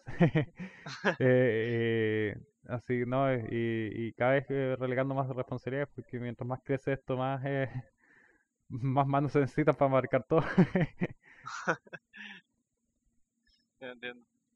Eh, no, interesante esa, esa parte del desarrollo. Eh, entonces, eh, ¿cuánto, esto volviendo a la empresa, eh, ¿cuántos empleados actualmente tiene Iguanaví? El último recuento que hice éramos 36. 36. Sí. Pa- En, en números de estudio chileno, ¿eso es considerado harto? Sí, sí, sí, ajá, eh, eh, ya, ya hemos crecido bastante, por, por lo menos. Pero sí, ese es el, el- el último recuento que hice. eh, debo tal vez estar equivocado por uno o dos, tal vez por los últimos eh, cambios, pero, pero sí, eran como, somos como 36. Ya, acá. Em, eh, con- siguiendo con el tema de, Iguanaví como empresa, eh, peor experiencia como, como empresa. Eh, no sé si ya la mencionaste o no, pero igual consideráis que es como un momento como penca que pasaron como empresa a nivel, no sé, a cualquier nivel en verdad. Uf, bueno, eh, Supongo que tienen varios también. Hay varias, por ejemplo, la salida de los socios igual fue, fue acuático. eh, el, el tema del año pasado con, con la pandemia, que se nos cayó un cliente gigante que teníamos, eh, Mm. gigante, gigante, que estábamos trabajando en el pro- el proyecto eh, en paralelo con Día Joe. El problema es cuando se nos cayó ya yo ya estaba casi terminado y ya estaba pagado prácticamente, entonces la, necesitamos eh, conseguir la- las lucas para mantener la empresa si no se iba a la quiebra porque esta empresa no eh, al principio nos había prometido que nos iba a pagar lo que no- los milestones que estaban aprobados y porque se iban a atrasar nomás por, el- por la pandemia que estaban con problemas de flujo de caja y nosotros ya ni un problema eh, seguimos aguantando total teníamos flujo de caja de lo de G.I. Joe y, y después eh, eh, llegado eh, como junio o julio por ahí fue, eh, nos dice que no, no- que no va el proyecto, que se cancela y que no van a pagar nada de lo que debían. Y, y después tuvimos que empezar a meter abogados de por medio y empezaron a desconocer eh, la- las aprobaciones, siendo que están aprobadas formalmente por, eh, por correo, con, con todo, eh, eh, todo tal cual como el contrato. Entonces ahora estamos eh, viendo la- las acciones legales ya más fuertes, pero son caras y, so- y- y- y son eh, no dejan de ser engorrosas. Entonces, ojalá se pueda resolver de, de buena manera. más aún que ahora cambió el, el gerente general de la empresa, porque el que nos hizo eso fue el gerente de esa empresa. eh, porque toda el área productiva de ellos estaban súper contentos con el proyecto y, y también nos pidieron disculpas después por, lo- por lo que pasó. Eh, me encontraban cochino, pero no, no podían decirlo delante de, y ahora cambió el gerente, entonces estamos viendo también si podemos eh, aproximarnos de nuevo de, de buena manera y ver cómo podemos llegar a un, a un buen término con eso, porque el proyecto era súper bueno. Eh, ¿Qué tan avanzado estaba? eh, estaba, no, estábamos en la mitad del desarrollo, entonces sí, eh, teníamos, teníamos harto ya avanzado y no, fue, fue, fue duro. De hecho ahí, eh, menos mal que eh, eh, a Hasbro y a Gaming le habían encantado lo que habíamos hecho con, con G.I. Joe y, y, y pudimos sacar gracias a eso el, el juego de, de, de Nerf, eh, de hacer la outsource ahí, que, que fue también con Gaming y, y Hasbro. Eh, aclaración, GameMill es Pero- un publisher con el que trabaja. Sí, Bueno. justamente. De hecho, actualmente todavía seguimos trabajando con, con GameMill. eh, por eso, eh, ah, eh, ya yo fue una, una puerta de entrada para, para muchos proyectos y fue, fue súper importante a nosotros. Mm. Y más aún con ese, ese problema gigante que del año pasado que nos costó recuperarnos. eh, eh, las deudas las, las terminamos de pagar recién eh, eh, este año, durante este año. Entonces fue... Daniel, pero eso fue exclusivamente por el por la pandemia, por como por toda la contingencia de la pandemia. ¿Tú no crees que te, haya- te hubiese pasado eso o eh, ves improbable que te vuelva a pasar eso como en un mundo más Siempre puede llegar a pasar, pero, pero sí, fue, el problema fue con la bandera que esa empresa, eh, uno, sus, su desarrollo de, de estos tipos de juegos lo- los pagaba con, ah, con la venta de merchandising. Y todo el merchandising, uno, las tenían las industrias en China y dos, se les fue a pique con, con, eh, con la pandemia. Y, y segundo, también te- tenían otros revenues por, por temas inmobiliarios y demás. Entonces, ah, habían, eh, no, no hay inmobiliario propiamente tal, pero no quiero dar más pistas, por eso es como relacionado con inmobiliario. Entonces, que, que también se, es como eventos, por así decirlo. Eh, Claro, po. y no sé, pues, si tú haces un si no puedes hacer festival, ya no, no te entran esas lucas, ¿cachai? Eh, Claro, claro. Sí. Pero, eh, como digo, no, no quiero entrar a más detalles para que no se, no se suelte qué empresa es la que Claro. nos cagó. ya, A mí me da susto que pueda, pueda eh, llegarte a pasar eso, porque al final, como que ya cuando uno se establece como una empresa, tiene empleados a cargo, como mucha gente que depende de lo que. Justamente, de, de, eso, de esas decisiones que se toman. de pues, hecho, entonces eso, como, eso fue bacán. de hecho, eso fue cuático. Una de las cosas que tuve que hacer fue, en, en- en- en- bueno, varias veces salvar a la empresa endeudándome a- eh, personalmente, pero esta, como ya éramos, habíamos crecido harto, la deuda fue gigante, fue lo, más- lo más grande que he podido sustentar. Tuve que endeudarme con todos los bancos a la vez por todos los lados. Y yo personalmente vas a sacar entre deudas, saqué deudas de empresas y deudas personales y, y fue como cuático, pero eh, resultó y val- valió la pena y, y de hecho justamente difícil. ahora estamos con planes de, de con- eh, toda la, toda la estrategia de, de, de Iguanavida desde ahí en adelante, una vez que ya nos, eh, sustenta- nos pudimos eh, volver a estar en, en verde, ha, ha sido eh, armada de tal manera que no nos, no nos llegue a pasar una cosa así o si nos llega a pasar una cosa así estemos preparados eh, previo a ello. Entonces, Claro. Porque antes no te había pasado una situación así. pues, no, que nos, y que nos cagaron así de esa manera tan, tan brígido. eh, y más encima con los milestones aprobados, eh, como, fue como, Sí. no, fue, fue demasiado. No, y aparte que el proyecto todavía era, era gigantesco, entonces eran muchas las lucas que no- nos quedaban debiendo y, y más aún las que ya estaban gastadas, entonces fue, fue cuático. Em, bueno, igual no podemos profundizar mucho más en eso, No. por temas legales. Eh, sería bacán, pero no se puede. Bueno, Em, si, si- si empezamos, si empezamos la litigación final, eh, y si no logramos a buen puerto con, con la forma y llegamos a la litigación final, ahí sí ya se va a saber públicamente cuál es la empresa. Ya, me parece. Eh, bueno, igual respondiste un poco aquí. Yo te había agregado una pregunta con respecto a la pandemia. Eh, ¿Cómo consideráis que afecta como al desarrollo en general? Entiendo que a ustedes lo afectó de una manera particular, pero eh, en cuanto hecho- al, al desarrollo como tal, ¿crees que afectó eso? Porque ustedes Bueno. tenían un, estudio, o sea, un- una oficina física. Sí, jus- justamente hay varias cosas que afectaron ahí estos últimos años. Por ejemplo, cuando estábamos por lanzar eh, eh, Head Snatchers, teníamos todo un evento con que eh, apoyado con financiamiento Corfo y demás para hacer el lanzamiento de Head Snatchers con, con bombo y platillo y que eso tuviera eh, se generaran wishlist para que el juego al lanzarse estuviera bien. Y justo vino la, el estallido social y, y- y- sonó todo eso. Eh, y, y se, tuvo que lanzar así sin pena ni gloria. Lamentablemente después con la pandemia, un juego que es eh, que está pensado para jugarlo coach multiplayer en la, en la casa eh, y, y la gente no se podía ir juntar con otra gente, entonces fue como fue como penca para, para el, el mismo juego. No, no le fue tan bien como esperábamos eh, que le fuera. Eh, eso además de, como dices, la, la, la misma eh, pandemia, nosotros eh, con el- por el estallido social después nos terminamos cambiando de oficina. eh, aparte que estábamos creciendo, teníamos estos dos proyectos grandes, ya yo y el otro, y necesitábamos más espacio. Nos habíamos cambiado a otro lugar y habíamos arrendado una oficina gigante. Y, y la, la oficina estaba en un, era en un edificio que antiguamente había sido un hotel, entonces tenía hasta piscina, tenía gimnasio, tenía de todo. Y, y la ¿Y oficina misma alcanzaron a usarla o no? y la, ofici- oficina? la oficina misma era, eh, era lo que había sido el, el salón de eventos del hotel, entonces era, era un espacio bien grande, cómodo, con, con aire acondicionado y demás. Y, y y la habíamos eh, pintado, la habíamos re- remodelado completa y de ahí no- nos fuimos a trabajar y alcanzamos a usarla dos meses y medio y llegó la pandemia. No.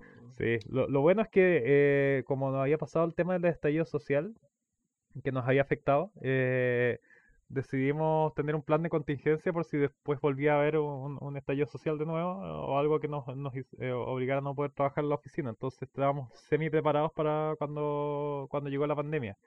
Y apenas llegó la pandemia, eh, antes de que fuese obligatorio no, eh, no ir a trabajar, nosotros al tiro mandamos a la gente a, a- a sus casas, a trabajar en sus casas y así estaban todos eh, resguardados. Además que nos permitió probar al tiro quienes tenían problemas y quienes necesitaban más cosas y poder hacérselas llegar a sus casas. Entonces eh, ahí pudimos eh, eh, usar ese tiempo como para, para adecuarnos y de ahí ya del resto de la pandemia pudimos funcionar bien. Y igual fue sacrificado, aparte que el proyecto de G.I. Joe era con plazos bastante acotados. El, desarrollo mismo fueron como siete meses. Entonces sacar ese juego en siete meses fue, fue cuático y ahí me saco sombrero a todo el equipo. Eh, y, pero lo, lo logramos en medio de la pandemia y demás. Entonces fue como cuando llegó el, el problema con, con esta empresa que nos no dejó la cagada, perdón la expresión. Eh, eh, la primera cosa que decidimos cortar fue la oficina, que era un, un gasto grande y, y- y, entre comillas innecesario. Entonces eh, se llegó a un buen acuerdo con los dueños de la oficina, eh, entendieron la situación y, y, y- logramos eh, eh, eliminar la oficina. eh, y de ahí tomamos la decisión de, que ya no íbamos a tener más oficinas, sino que íbamos a trabajar ah, de forma remota. Eso también abrió las puertas de que cualquiera pudiera trabajar de cualquier parte. Había algunos que ya se habían ido a trabajar a, a regiones. eh, incluso donde sus papás o cosas así, por eso se venían a regiones. Y ah, gracias a esto ya muchas otras personas se pudieron ir a, regiones, incluyéndome. También eh, los, nos permitió contratar gente de, de, partes que no fueran solo Santiago. Entonces eso también abrió más puertas a que la empresa creciera de mejor manera. Así que fueron sus pros y sus contras. Hay cosas que igual se extrañan de la oficina, que son como la interacción que hay ahí, el, tema de que todos sabían tiro, todo lo que estaban haciendo todos con solo mirar para, para arriba, porque teníamos ese espacio como abierto, eh, como los, los, momentos de almuerzo que eran eh, bacanes. Pero eh, hemos igual estado construyendo una forma de, de, operar eh, eh, a través de la distancia y, viendo cómo rescatar esos espacios de otras maneras. De hecho, uno de nuestros canales principales, los más importantes que tenemos en, en, en Iguanaví, es el canal Random, que, nos permite todo, todo ese tema de interacción no necesariamente de, de pega. Claro. Eh eh, bueno, para seguir, eh, con respecto a temas de redes sociales, eh, ¿qué, tan relevante encontráis tú que, es mantener como activa las redes sociales para una empresa de videojuegos? Porque yo veo harto que hay harta empresas como grandes aquí en Chile que generalmente tienen como súper desactualizadas sus redes sociales. pero tampoco les significa un problema por lo que yo noto. Por ejemplo, la misma Iguanaví no es tan activa en redes sociales, por ejemplo, como, no sé, Steam, que siempre publica cosas en Twitter, supongo que porque tienen a alguien dedicado. Eh, ¿qué, ¿Consideráis que es como relevante? Mm, de hecho, sí, eh, lo considero cada vez más relevante. No, tal vez no necesariamente tanto redes sociales en sí, pero sí tener gente PR, eh, poder responder a la gente las dudas y demás. Es súper importante eh, mantener la cercanía con, con, con los jugadores y ver, hacerles ver que no, no, no están votados, que nosotros los, los, escuchamos. Eh, hemos hecho mejoras a nuestros juegos en base a, también al feedback que han dado. A veces eh, aplicamos tarde porque no nos dan las manos para ello. Y, la, la, página web, esa es la que más tenemos normalmente votada. eh, pero sí, intentamos mantener eh, presencia en redes sociales. no tenemos tanta como quisiéramos porque nos, nos ha faltado manos en eso. Eh, pero está en plan a futuro darle más, importancia. Eh, mm. porque sí, suma, eh, tal vez eh, es poco lo que suma aquí en Chile, pero a la larga y, como el plan que uno tiene de crecimiento pasa a ser cada vez más importante tener tener presencia ahí. Ya, ya. Em, bueno, las preguntas que dejó el Eric fue una que o sea, voy a juntar como en la misma, pero eh, ¿cuál es tu, tu pega como SEO? ¿Cómo explicarías tú lo que hacías específicamente y, y cómo fue tu pega como, como profe? Ah, ya, buenísimo. Ya, eh, bueno, el, como CEO, ah, bueno, al principio me tocaba más ser como Jack of all trades. como decía, eh, éramos circo, como circo pobre, tener que hacerlas todas. Eh, fui mucho tiempo el único programador, hasta de ahí recién con Race empezamos a tener más programadores. después de que ya habíamos terminado como la, la, primera parte de Race, eh, para poder agrandar ahí empezamos a tener más y, y a crecer. Pero eh, me ha tocado tocar de todas las áreas eh, un poco, obviamente las de arte menos, es más con, con la mirada que con, con el hacer, porque ahí las manos no, en, las manos en arte no, no es lo mío. Pero para eso tengo... intentado, sí. Pero para eso tenemos... No, es que, bueno, antiguamente sí lo he intentado. Cuando estaba más cerca yo me dedicaba un poco a los modelados 3D y cosas así. Pero eh, me he dedicado más al tema por el gusto del arte y ver cómo, cómo, cómo queda mi apreciación en ese sentido. Pero las manos para eso tengo... Hay gente muy seca en Iguanaví, así que se lo dejo a ellos, incluyéndote. eh, no, a mí me faltarían años de, de, de, práctica como para llegar a hacer algo así. y como CEO como tal, eh, bueno, eh, toca todo el tema administrativo, financiero. Eh, bueno, que ahora igual tengo un poco más manos ahí. Eh, los temas de recursos humanos, eh, pago sueldos, contratos, eh, contratos con los clientes, eh, negociaciones, contratos con, revisar los contratos con los abogados, ver, prospectar el, el negocio, ver qué es lo que viene a futuro, y todo eso tiene que ver con planificación, planificación macro de los proyectos, obviamente de ahí viene la parte que es de los productores, que también en su época me tocó un poco de eso. Eh, pero, pero es un poco eso, es como, como que eh, si, la, si tenemos los distintos proyectos, cada juego es un proyecto, por así decirlo, pero la empresa también es un proyecto y es como, es, mm. como la, parte de dirigir el, el, proyecto que es la empresa. Ese sería como el rol de mi, rol de CEO. Ya, ¿Y como profe? Y como profe, bueno, todavía, todavía sigo siendo profe. Eh, He hecho clases principalmente en la, Santa María, en, eh, en la SEC eh, los últimos años. Eh, en los primeros años también en la Santa María. eh, ahora, de hecho, en la SEC? ¿Cómo? ¿Seguía haciendo en la SEC? Eh, sí, no. Eh, estuve el primer semestre, pero ahora como estoy de, eh, en el sur, eh, necesitaban que fuese presencial eh, para el segundo semestre, entonces eh, el ramo en particular que estaba dictando ya no, no lo pude seguir. Eh, pero quedaban las puertas abiertas para que ah, hiciera otros proyectos con ellos ah, en un futuro próximo, incluyendo temas de talleres y demás. Entonces, de cierta manera sigo conectado a la SEC, pero ya no, no tan, tan directamente como hasta el semestre pasado. Eh, los ramos que dictaba ahí en la SEC eran primero los, los primeros eh, ah, eh programación 1 y programación 2 eh, y después estuve también dedicado a lo que eran los ramos de taller de, tercer año. En la Santa María ha sido más ligado a lo que es el, taller de creación de videojuegos, que es principalmente para la carrera de informática, pero igual también se incluyen a veces otras carreras como diseño producto. Eh, y ese, ese taller, de, cierta manera, lo, lo creamos con, con Pablo Mera eh, eh, y con Sven hace caleta años atrás. con Sven, creo, no. No, con Pablo Mera y con eh, Francisco Rojas. Sven después se hizo cargo del, del ramo. pero con, con ellos dos, con Pablo y con eh, con Francisco, eh, armamos el ramo cuando todavía estábamos en la universidad, eh, fuimos los primeros profesores ahí de, esos ramos, hicimos la malla y ahora cuando me tocó volver el, año pasado, creo que fue que empecé ¿no? a hacer la Santa María,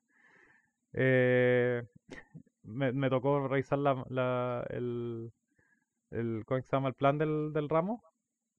cuando me ofrecieron hacer de nuevo ese ramo, empecé a revisarlo y me parecía bien, bien sensato todo y, lo, y me parecía conocido.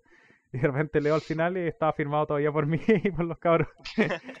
Eh, y, de hecho eh, el año pasado se le hizo una actualización y ahora este año ya, ya, ya tiene adaptaciones eh, nuevas. La, la, malla.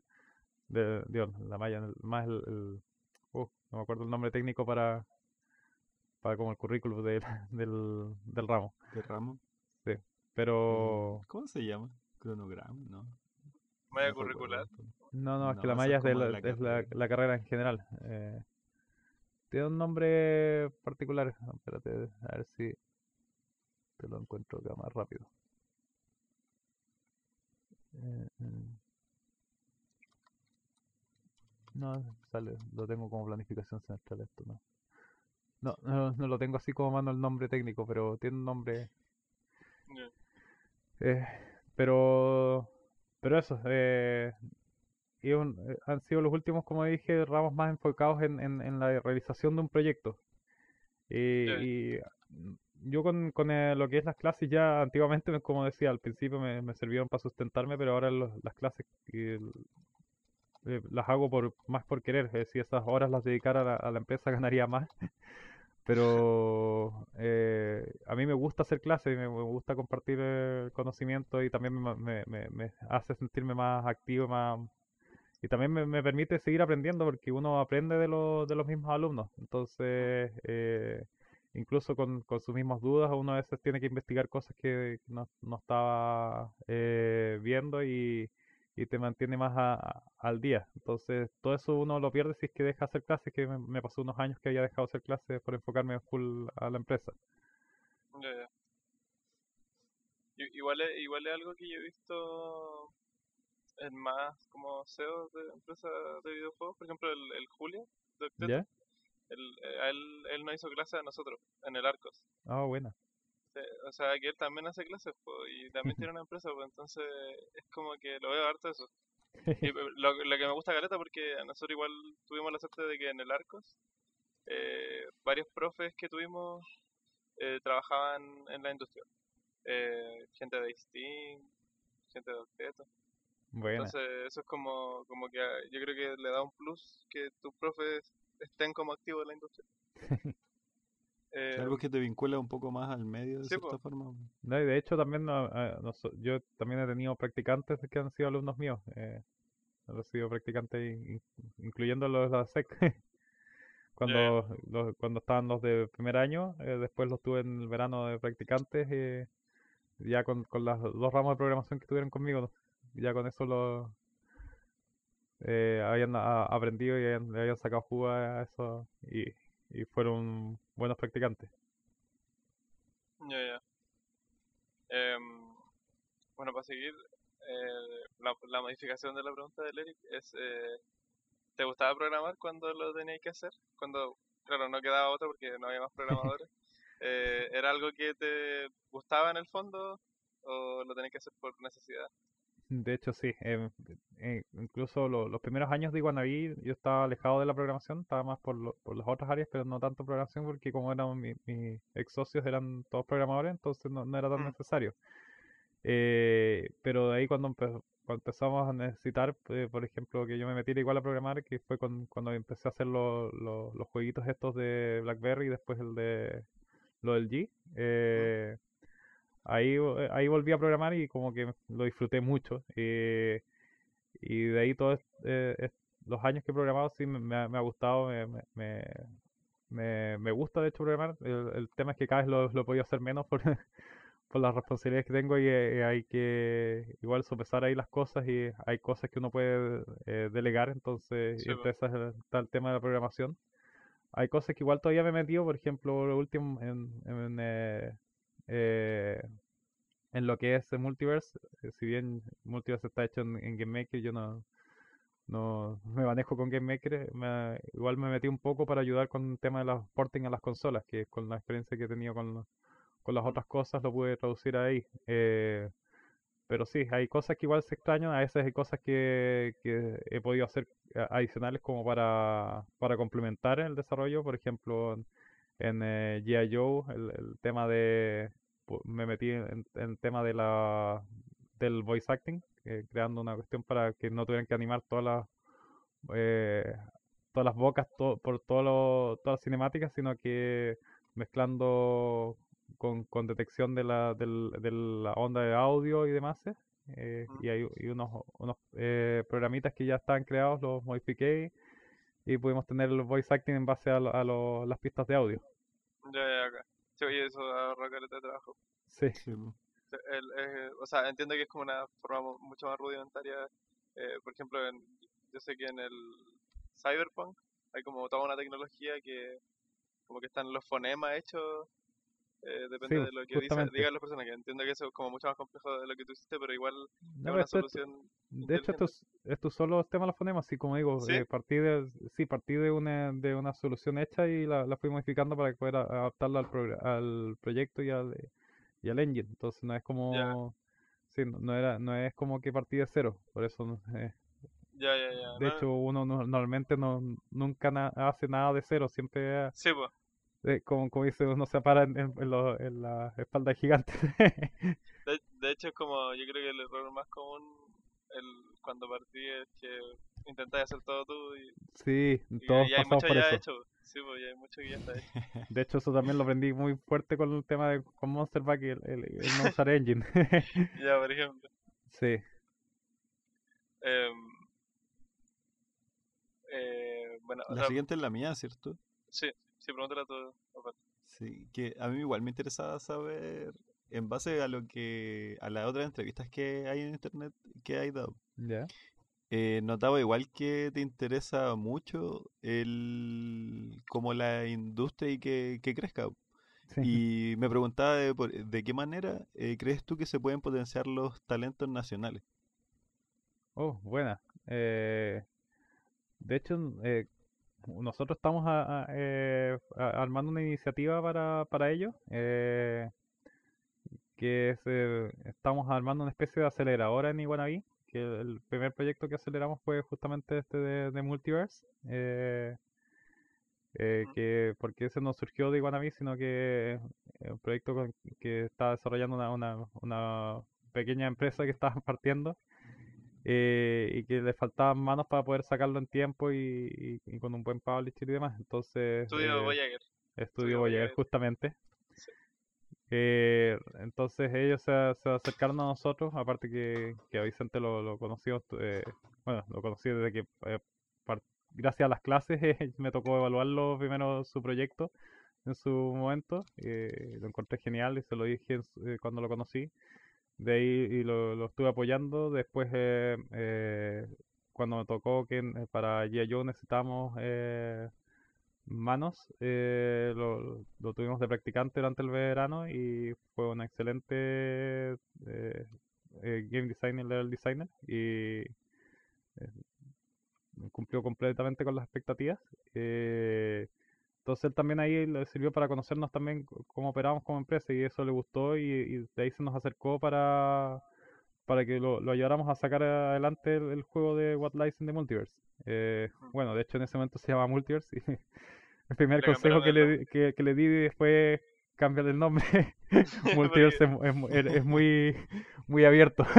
Muy genérico. Sí, muy genérico. Sí. Y ahí eh, lograron el- el- eh, inventar el What Lies in the Multiverse. Y, y, y armamos este, este plan de incubación gracias a, a que él se nos acercó. Eh, digo, no incubación, sino que de, de aceleración. Entonces, la gracia es que nosotros ahí estamos pon- hemos estado poniendo eh, mano de obra de, de- de la empresa.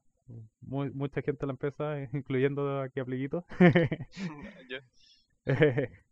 Eh, para, para sacar adelante el juego que está genial Eh, eh, y, y- y- y encauzándolo a, a- que sea un, un, un exitazo.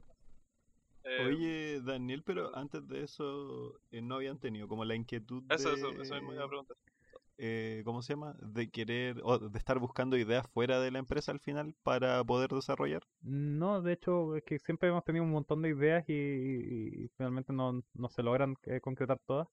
Pero aquí cuando, cuando llegó eh, Vicente, eh, fue como, oye, eh, eh, de veras que, que existe esto y que así como Vicente hay muchos eh, que están teniendo eh, problemas, tienen, tienen un tremendo potencial y se están perdiendo por, por simplemente no tener las, la- las lucas o las manos o los contactos. Entonces eh, decidí armarlo de tal manera que fuese como, como el piloto y ver cómo resultaba Claro. y en base a eso eh, ver si seguíamos y ha resultado tan bien que, que queremos seguir haciéndolo. Y de hecho estamos ya con ahí unos posibles prospectos de, de nuevos proyectos de, us- usando la misma, la misma metodología.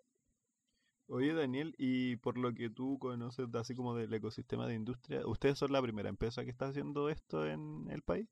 Eh, yo creía eso, pero por lo visto parece que eh, lo- los de, de eh, ¿cómo se llama? Ah, eh, oh, la, la empresa Sven, Sí, siempre lo, los que hicieron el Tormented Souls, Eh, Abstract A- Digital. Abstract Digital. Eh, Abstract Digital, eh, ellos por lo visto también hicieron algo similar con, con lo que fue eh, Tormented Souls, por lo que me explicó. Sven. Entonces, porque yo le conté de lo que ella estaba haciendo con, con, eh, con What Lies in the Multiverse y dijo, oh, pero si es lo mismo que nosotros hicimos con, con Tormented Souls y todo. Y dije, oh, la raja. Entonces, eh, eh, eh, es bacán que se estén abriendo este tipo de instancias porque eh, así más, más equipos pueden, pueden crecer. Tanto aquí, por ejemplo, no, no solo es- estamos dando cabida a que eh, empresas surjan sino que y, crezcan, sino que también eh, los mismos eh, que forman parte de esas empresas eh, también eh, ganan experiencia que tal vez de otra manera pasarían años eh, para poder ganarla. Claro. Mm. Y- ah, pero al final igual hay que pasar por este punto en el que de cierta forma uno ya está establecido como un, una empresa, un estudio más grande que uno se puede dar el lujo de tomar a alguien y, o, de darle como capital humano a otra persona.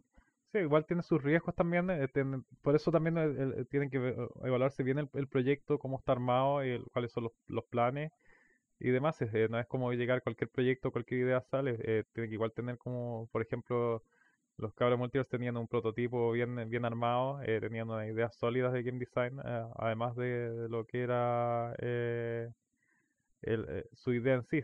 Entonces no era solo Claro. los que venían con la pura idea. eh, Claro, la, la empresa la formaban en el camino, pero, pero lo que era el proyecto lo tenían bastante bien armado. Entonces, tenían un GDD. sí, tenían un GDD, eh, después se complementó, pero tenían un GDD inicial, eh, tenían este prototipo eh, súper bueno, eh, entonces que es el que, el que llamó la atención completamente.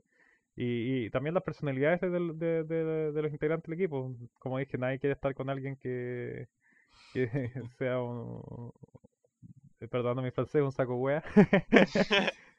Entonces, sí, entonces si, si hubiese sido, no sé, un, un weón que es eh, pasado a caca, Claro, eh, no, no, hubieras que- no hubiéramos querido tampoco hacer el proyecto con ellos. Eh. Tal vez la idea bueno hubiese estado que- genial, pero, pero Sí, pues. estarse aguantando todos estos meses con, con alguien así. eh, en cambio, los, los cabros han sido un 7. Eh, Aaron y, y Vicente eh, han sido la raja. Y, y eh, se viene mucho más eh, de- después de esto. Entonces, ha, ha sido un, eh, win-win para, para todos. claro. Claro. Eh, oye, Daniel, y siguiendo la misma línea de como de conversa, ¿Ya? eh, ¿tú conoces alguna iniciativa que impulse, pero así como a, a menores, a niños del colegio, o sea que están todavía en la enseñanza básica o media, puede ser, eh, como adentrarse en el desarrollo de videojuegos? Mm, No sé si de adentrarse directamente al desarrollo de videojuegos, pero sí está la iniciativa de jóvenes programadores, Ya, que, que es una iniciativa súper buena, que básicamente la programación a futuro va a terminar siendo como, como eh, eh, el, el aprender a escribir. eh, lo- Sí. lo- sí, no, no, no sé si qué tan lejos en el futuro, pero sí en el futuro. Y de hecho después lo que es ahora programación va a tener que ser lo que eh, en el futuro va a ser, no sé, eh, desarrollar temas de inteligencia artificial. En ese sentido, como ese sería el paso siguiente para los que ya aprenden eh, programación en el colegio.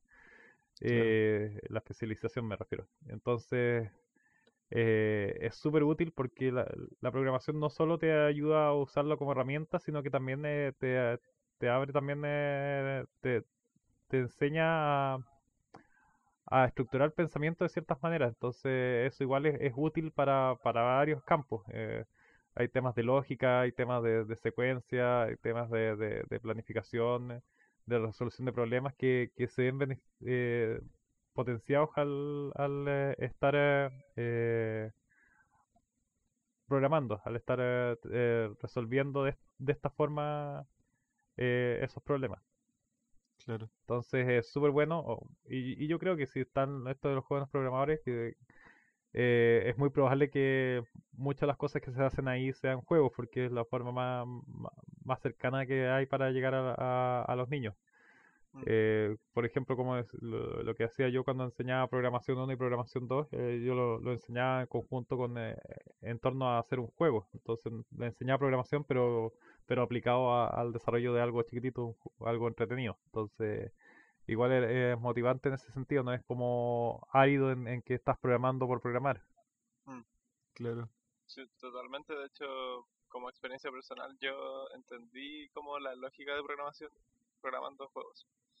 Eh, antes de eso, eh, intenté muchas veces aprender Java, como en esas páginas gratis que hay que te enseñan cómo escribir Hola Mundo, qué es un if, cosas así.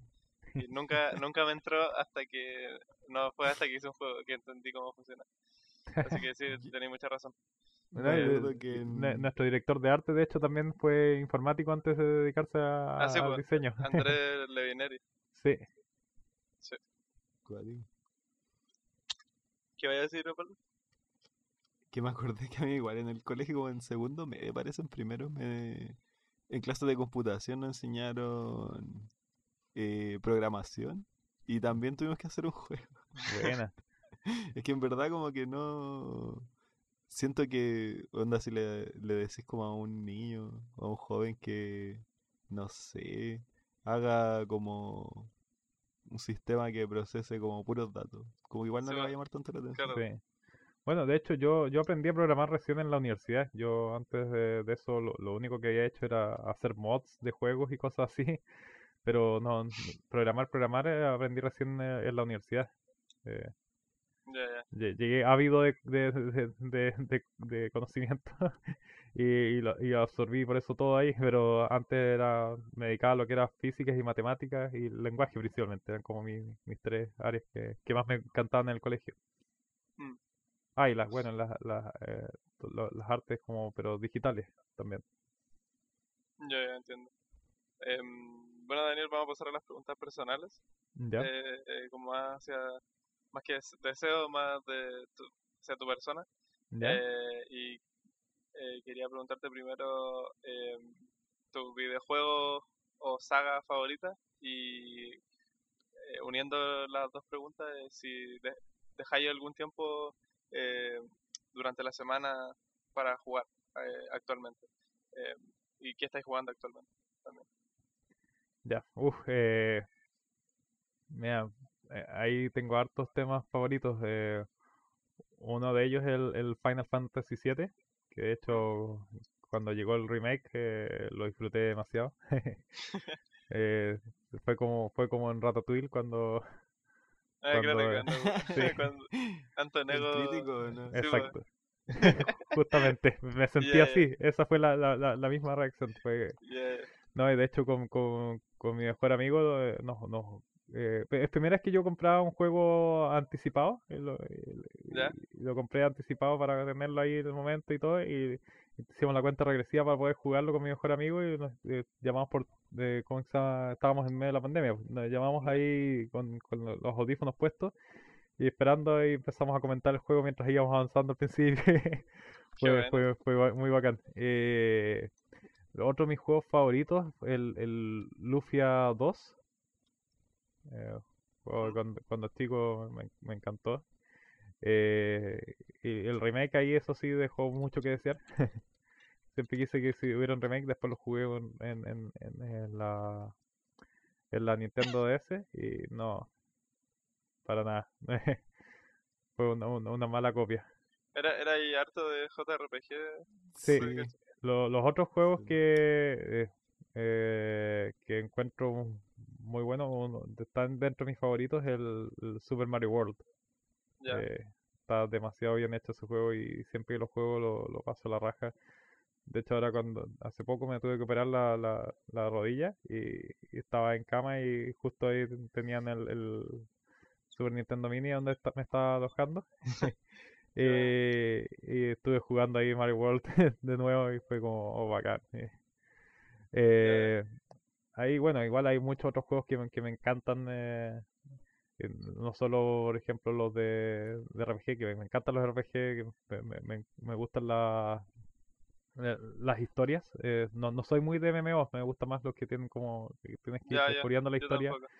Sí, eh, los juegos narrativos en ese sentido me, me, me gustan demasiado. Eh, otro juego que, que me falta poco para terminar, que lo he jugado de a poco, es eh, Detroit, en ese sentido. Eh, juegos que... eh, los otros juegos que también me gustaban mucho durante mucho tiempo y que eh, son los juegos eh, que ju- juegas con más personas en la misma pieza. eh, por eso lo- el tema de los, los party games, Head Snatch y demás, juegos como Gang Beasts y eso, eh, me encantan los, los, los Mario Party, los, los eh, Guitar Hero, todas esas cosas que te permiten eh, jugar con más gente, o Mm. incluso los, en su época también jugaba juegos de carrera ahí con, con más gente, o juegos de o los, los Tony Hawks, los, los antiguos, eso sí, eh, era, era muy fanático de ellos. Eh, ahora, ¿qué juegos estoy jugando? Bueno, y los juegos indie siempre me han gustado, me- el- los encuentro como... eh, que me gusta la, la innovación que hay ahí eh, y el despertar de- que, que, que proponen. Eh, Mm. Al cambio, y, los juegos que ahora último he estado jugando, eh, eh, mucho Hades, Ya. eh, pedazo de juego, eh, y el, el eh, Octopath Traveler. Ya, ya. Sí. También como JRPG de la antigua Sí. escuela. Los Tactics también me gustan. igual es el- súper el- variado. hace, hace poco estaba jugando el, el Mario Rabbids. Ya, ya. Sí. Lo- el, tema, el tema es que que- con, con tanta pega, eh, bueno, de hecho unos años que no, no pude jugar mucho y, y menos mal he vuelto a, a arreglar, a solucionar eso. Pero como también lo- los tiempos que me dan para jugar no, no han sido tantos, entonces la- por eso últimamente los juegos que más he estado jugando han sido juegos de Switch, porque eso me permite jugarlo en, en- en la camita de- después de finalizar el día de pega. Entonces, por eso el, el- el Mario Rabbids, el, el, ¿cómo se llama? Ahora el Octopath Traveler. eh, eh, esos son los como los momentos para, para jugar ese tipo de cosas. Aparte de decir algo. Sí que, o sea, me pareció, me llamó mucho la atención, de hecho, que eh, mencionara que jugaste el remake del Final Fantasy VII con una, con otra persona. Y siento que va muy de la mano como con, porque siento que eh, yo creo que debe- deberíais tener un perfil así como de estos jugadores como más sociales, pero tampoco, por ejemplo, no sé, lo, ese tipo de juegos como los Sims o así que son así como full, ¿cómo se llama? Eh, full socializar nomás. Eh, ¿No te llaman la atención, por cierto? Eh, bueno, en su época, con este amigo cuando estábamos en el colegio, jugábamos Sims y nos turnábamos como para ir avanzando con nuestra historia, pero, pero los Sims de ahora como que no, no- le perdimos un poco el, el- el- el- el tema. A los otros juegos que a mí me apasionan son los juegos de puzzle. eh, los- de hecho, por eso co- Multiverse eh, juntaba puzzle y, y- y plataforma y, y narrativa, entonces era un match perfecto para mis gustos. Entonces, o- juegos también como, no sé, pues, The Signifier, que, que sacan ahora eh, Sí, Play sí Studio, muy, muy bueno, eh, apelaba perfectamente a mí. Eh, juegos como Braid también me, me encantan. eh, entonces, eh, esos juegos también, eh, o que, también otro que, que eh, me encantó, el, el, The Witness, Ya. también son, son juegos que, que me llaman mucho la atención. Buenos juegos indie. Em, ya esta pregunta la, la iría a preguntar más yo, que es sobre el, el tema de que si tú crees que hace más falta representación en la media, en, en el entretenimiento en general, de la figura del game dev, eh, refiriéndome a esto en el sentido de que en películas y series salga gente que se dedica a eso, ¿cachai? Como profesión, porque por ejemplo, siempre es como lo típico que cuando alguien se dedica a algo artístico en una serie, como el, es como fotógrafo o arquitecto, ¿cachai? Pero nunca veo game dev. O sea, ahora mismo se me ocurren muy pocas series en las que se haya mencionado que alguien se dedica a eso. Bien. Eh, Tienes toda no- la razón. De no hecho, sé sí. si- ¿Sí? Ay, De- eh, eh, eh, es un punto muy, muy, muy, muy bueno. debería haber más eh, desarrolladores de juegos en, que, que no sea como un bicho tan raro para, Sí. la- para las series, para las películas y demás, es para los otros medios.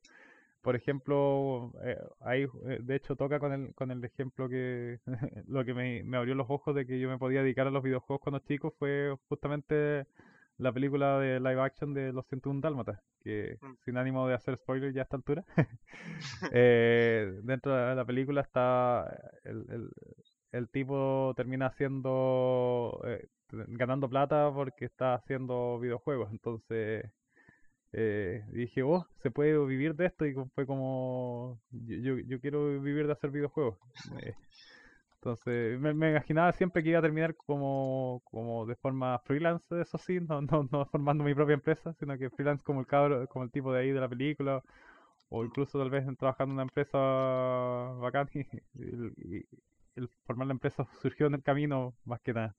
Pero sí, eh, si a mí me pasó eso con esa película, eh, sería la raja que, que hubiesen más instancias como esas en las películas actuales. Eh, por ejemplo, ahora si se fijan en la, en la última Space Jam, también eh, tocan el tema Ah, de, claro, de- sí, de Game Dev. el niño quiere, el, como el hijo de LeBron James, eh, quiere dedicarse a eso. Y es el conflicto de la película, que el papá quiere que se dedique al básquetbol, pero el niño quiere ser game dev. Así que Es eso que la mayoría de las veces es como algo secundario. Claro, Porque, sí, por po. ejemplo, en, en Close Enough En Close también Enough. el, pre- el personaje principal es Game Dev, pero no... o sea, hay un capítulo que la lo historia no a eso. gira tanto... Claro, pero Sí, no, pero no no es gira- recurrente. po. No, pero a, a mí, o sea, creo que es como un punto de partida. Sí. que, claro. que haya alguien que se dedique a eso. Eh, tú, no sé si cachai eh, Close Enough, Daniel. Es del No. creador de Un Show Más. Oh, buena.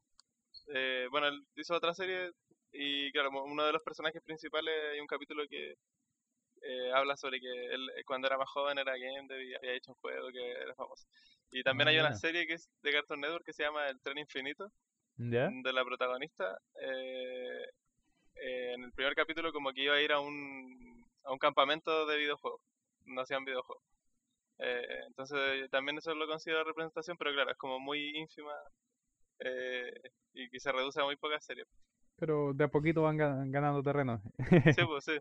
A, mí me gusta harto eso. Siempre que escucho una serie en donde alguien se menciona algo de que alguien es game dev, como que la veo al tiro.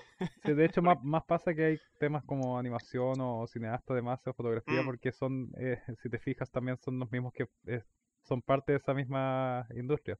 Sí, pues. Como, no, no sé, pues, el, el mismo animadores se ponen dentro de sus propias eh, series, como, no, Claro, no claro. sé, en, en, eh, The Gold, eh, Golden Boy, eh. Gold, Gold Boy o Golden Boy, no me acuerdo ya, Golden Boy es vi. como un manga, ¿o no? Eh, sí, en anime también. eh. Creo que sí lo vi. Golden Boy, sí, de ahí también eh, con Sama aparecen también los mismos animadores de la, de- como que se eh, dibuj- como que poco menos que se dibujan ellos mismos, Mm. como están en uno de los, de los capítulos, entonces serie muy buena todo esto, la, la recomiendo. Hace años que la vi, pero todavía la, la recuerdo. De hecho, casi, casi me, me- me dio las ganas de, de recorrer eh, Chile en bicicleta por, producto de ella. Sí, sí, me lo habían mencionado una vez ese, ese, ese anime. Em, bueno, siguiendo con, con tus gustos, eh, el Eric preguntaba algún SEO en particular que admires o en- una figura del, del game dev como mundial que tú personalmente como que admires o aspires a ser como él o te guste algo de, de lo que ha logrado. Uf, eh, uf, uf, eh. Eh, bueno, el Miyamoto, de todas maneras. Eh, Sí, sí, grande. sí, eh, Miyamoto es un ícono y, y sería la raja poder eh, llegar a, a- a- la sombra de él. Así que sí, si a alguien como admirar sería a él, eh, principalmente. Eh, así como, como en, en la industria en sí, eh, él- es él como referente así principal que, que miro. Eh, como, como eh, con respecto a lo que es la, la empresa Iguanabí, el, el referente que yo tomaba antes eh, era eh, quería hacer eh, que Iguanabí se llegase a ser como una especie de, de Blizzard, pero Blizzard antes de que fuese comprado por Activision. Antes de que fueran funados. Sí, antes de que pasara todas las cosas que, que han pasado. Eh, así que ahí, ahí tuve que eliminar ese referente. Eh, pero, pero sí, eso, eso es como Miyamoto, eh, y De hecho, es uno de los que me falta por conocer eh, la industria. He conocido un montón. eh, ¿Con, qué- con quién tenéis tenéis fotos con gente? sí, por, por ejemplo, tengo eh, fotos con Hideo Kojima. De hecho, eh, en la historia en particular, cuando lo conocí, fue justo uno de estos eventos de, de, del- de incubación de PlayStation. Que. Estábamos en, en, en México eh, y lo conocí saliendo él de la piscina. Entonces, en el traje de baño ahí nos conocimos re, re simpáticos. eh, nun- nunca fue divo, por lo menos, la- en las interacciones que tuve con él. eh, fue súper buena persona. De hecho, en, en otras veces que lo encontré, una vez también eh, había una persona que quiso tomarse un autógrafo con él y él lo dejó pasar a una sala que supuestamente no debía. Entonces, igual fue como que esa imagen que le han eh, tildado, no, no sé si tal vez es como. Por lo menos a mí no me tocó verla así. eh, Como de Rockstar. Sí, esa de Rockstar yo no me tocó verlo de esa manera, me tocó verlo como una persona más humilde como- y, y, y- y bacán. eh, Fue, fue, fue buenas las instancias que me ha tocado eh, compartir con, con Hideo. Ya. Eh, ¿Qué más he visto? Bueno, estuve, eh, he carreteado eh, con el con el productor de, de Diablo 3 y WoW. Eh, de hecho, en su momento él me dio un recorrido por, eh, por Blizzard. Eh, Eh, ¿No te acordás del nombre? eh, Dennis Crow, pero es que en esa época ahora ya está, en- ha pasado por varias empresas. Estuvo, después se fue a Rockstar y, y Ya. después eh, y después formó su propia empresa y ahora no, no sé en qué está. Los últimos ok. seguimientos no le he hecho, pero pero no, fue, fue la raja. Eh, muy, muy, muy buen cabro. Eh, ¿quién más? Eh, eh, eh, ¿cómo se llama?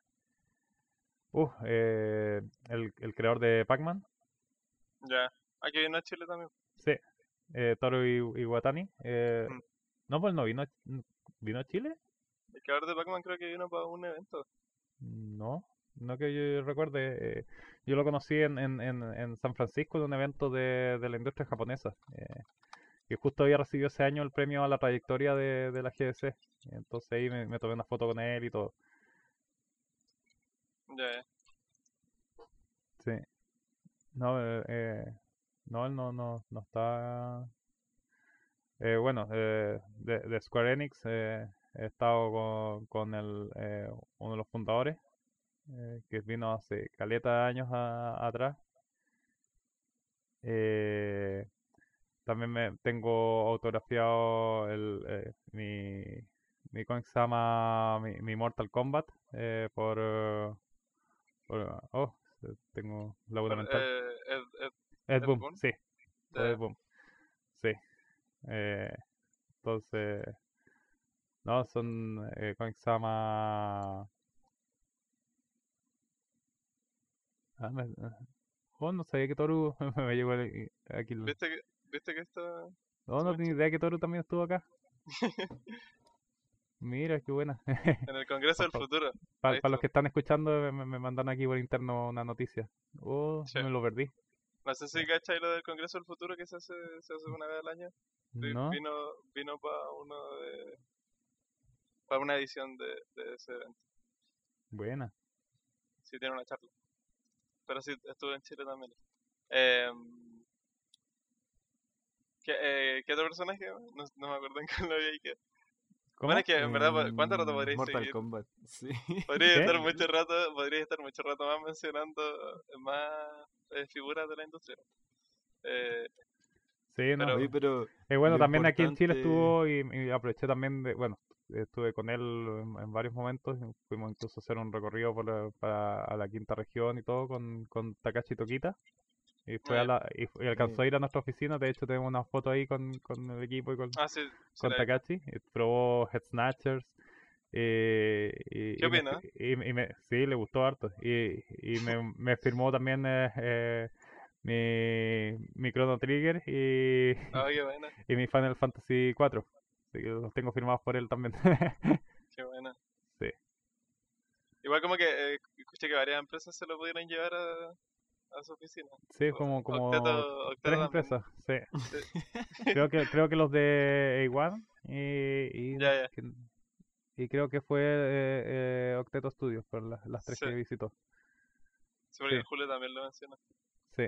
yo igual recuerdo esa anécdota. No, estuvo, estuvo muy bueno, es re, re simpático. eh, de hecho, ahí dio uno- unos buenos a- alcances con respecto a cómo él veía el, el tema del game design. eh, porque él le gusta cocinar, entonces lo, lo, lo asimila. me- me- él me explicaba cuando íbamos, porque nos fuimos conversando en el bus eh, por el recorrido este. Me explicaba que él veía que el game design es como, como cocinar, como que uno va agregándole condimentos a la comida y va viendo y va probando hasta que encuentra que está buena y, y, y- y Mm. así va llegando a, la- a la, a la fórmula perfecta para, para la, la receta para, para un buen Claro. guiso. Eh, Sí. ¿Quién más? Creo que esos son como los principales. Aparte, bueno, me tocó estar en, en, en eh, Nintendo mismo, ah, allá en eh, Kioto. Mm. Eh, en las mismas oficinas centrales. En, ah, ¿No te pudiste sacar una foto con...? sí, me toqué ¿Con una foto afuera. No, con Miyamoto no estaba ahí. eh, No, Puch. sí. Es más fácil tomarse una foto de- con, en, en, en eventos que, que, ¿cómo se llama? Que en el edificio mismo. Sí. Eh, Eh, Sakurai, mm, ¿no? ¿Cómo? El Sakurai, el de Smash, No, tampoco. El de Kirby. tampoco. Eh, A ver, pero también he estado con eh, uh, con eh, con Notch antes de que, Ah, que fuera ultra famoso cuando estaba por recibir su primer premio. Eh, él había Pero ya, o sea, ya había, con- ya había sacado Minecraft. Sí, había sacado Minecraft y estaba con todo su equipo ahí que habían estado alojándose en un, un hostal. eh, y estaban con todos ellos ahí en, en un piso de, de la GDC y me acerqué a conversar con él y todo. Eh, ¿Pero re eso en qué tela. año? Y, y después esa misma noche recibió los premios y después eh, nunca más lo vi. Es que en verdad como que no se desapareció del game dev, un Mm. poco. Como o sea, se, se desentendió, o sea, no desentendió de Minecraft, sino que se fue. Y no sé a qué se dedica a día de hoy, no sé si se dedica al dev.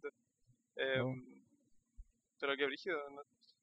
La, la Jane McGonigal también, eh, que es una eh, súper eh, importante game designer, eh, que, que no solo game designer, sino que también es escritora, eh, que con Exama me dejó ta- hasta firmado su, su libro. eh, entonces, ¿De- ¿En qué juego participaba eh, ella? The, The Reality is Broken. Ya. Pero el... ¿Así se llama el libro? o- Sí, The, The Reality is Broken. Pero ¿en qué juegos participó? Ah, Es que em, yo la conozco más por su... Por su- eh, eh, es como ella ah, escribe sobre el game design, más que nada. Ya, ok, ok. Sí. Eh, ella también venció una, una enfermedad eh, gracias a, a su propio gui- juego. Por creó un juego como para salir de su enfermedad. ¿cachai? Ya, Entonces, brígido. Eh, ¿quién más? Bueno, también, como dije, estuve en Blizzard, he estado en Sony. eh, me ha tocado estar ahí eh, um, en, en- ¿cómo se llama? En, en la división de, de San Mateo.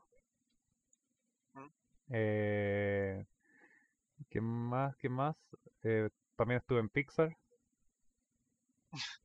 Eh. Sí, ahí también, bueno, eh, años atrás, cuando estaba todavía, cuando recién había salido de la universidad, eh, había ganado un concurso y también me tocó ir a Silicon Valley y estuve ahí en, eh, estuve en, en, ¿cómo? En Autodesk y, y también estuve ahí en, en, eh, en, eh, en Apple. De hecho, estuve como a unos cuantos metros de, de Steve Jobs, pero él encerrado en su oficina, así que no lo vi. Sí, pero sabía que me dijeron, no, si él está trabajando ahí en esa oficina. Como, oh, Qué igual estar cerca de esa figura. sí. Eh, ¿quién más? Bueno, eh, hace un par de años estuve también en, en, eh, en Nvidia. Ahí súper bacán todas las weas que están desarrollando. Eh, obviamente tuve que firmar un NDA, pero están Sí. desarrollando weas muy bacanes eh, con temas de inteligencia artificial. Ya, ya. O sea, Sí. cosas que no, aún no salen. supongo. Exacto. Sí, no, lo, Em, lo de autos fue, fue sorprendente, fue el 2010 y hay cosas que todavía recién están saliendo y como que si se estaban desarrollando en esa época ahí y era lo que me podían mostrar, imagínate lo que tenían desarrollado por detrás. Pe- Esa empresa el- es cuática. Oh, en- Entiendo que todo este momento en donde ahí estaba en esos lugares son eh, por temas de negocio o, o alguna vez porque tú quisiste ir. Negocios, eventos y cosas así principalmente. eh, Ya, ya. sí. Em, ya, bueno. Ahora Eh, todos sigamos. ellos felices felices de ir. Sí, pues, sí, pues. Sí, pues, sí. Al final son No, grandes. en, de en la todas partes me, me decía me sacaba la eh, foto con la bandera chilena, que la llevo para Sí, todas sí, partes. tenían, tenían varias fotos. Hasta, Yo hasta la la muralla china la subí corriendo y me tomé una foto con la bandera. Em, bueno, en- Ah, pa- estaba con Siggy Marley, pero eso ya no es de la ¿Sí, industria. Marley? ¿Quién? El, el hijo de Bob Marley. eh, en, un evento de, de, de PlayStation, eh, porque siempre tenían em, como invitados así bacanes eh, para tocar música, eh, no, no tuvieron a Siggy Marley ahí. Ya, ya. Em, bueno, la siguiente, las... No sé con cuál continuar. Eh, La del Eric es la última, pues, ¿no? la de Le- queda la de Lery y una tuya. Es que la otra la marqué porque ya como que están respondidas. Sí, pero el, el anterior igual, pues la de... Sí habló harto rato igual el Daniel sobre cómo trabajaron GNG Snatcher con Sony. Ya, sí. Eh, entonces, bueno, queda, queda la, la del Eric O Eh, sea, en... ¿Cómo, cómo? que- o sea, con Monster Ball. Eh, eh, Eso, con- Monster Ball. eh, ¿Qué habla del Eric? Preguntemos eso. Sí, pues.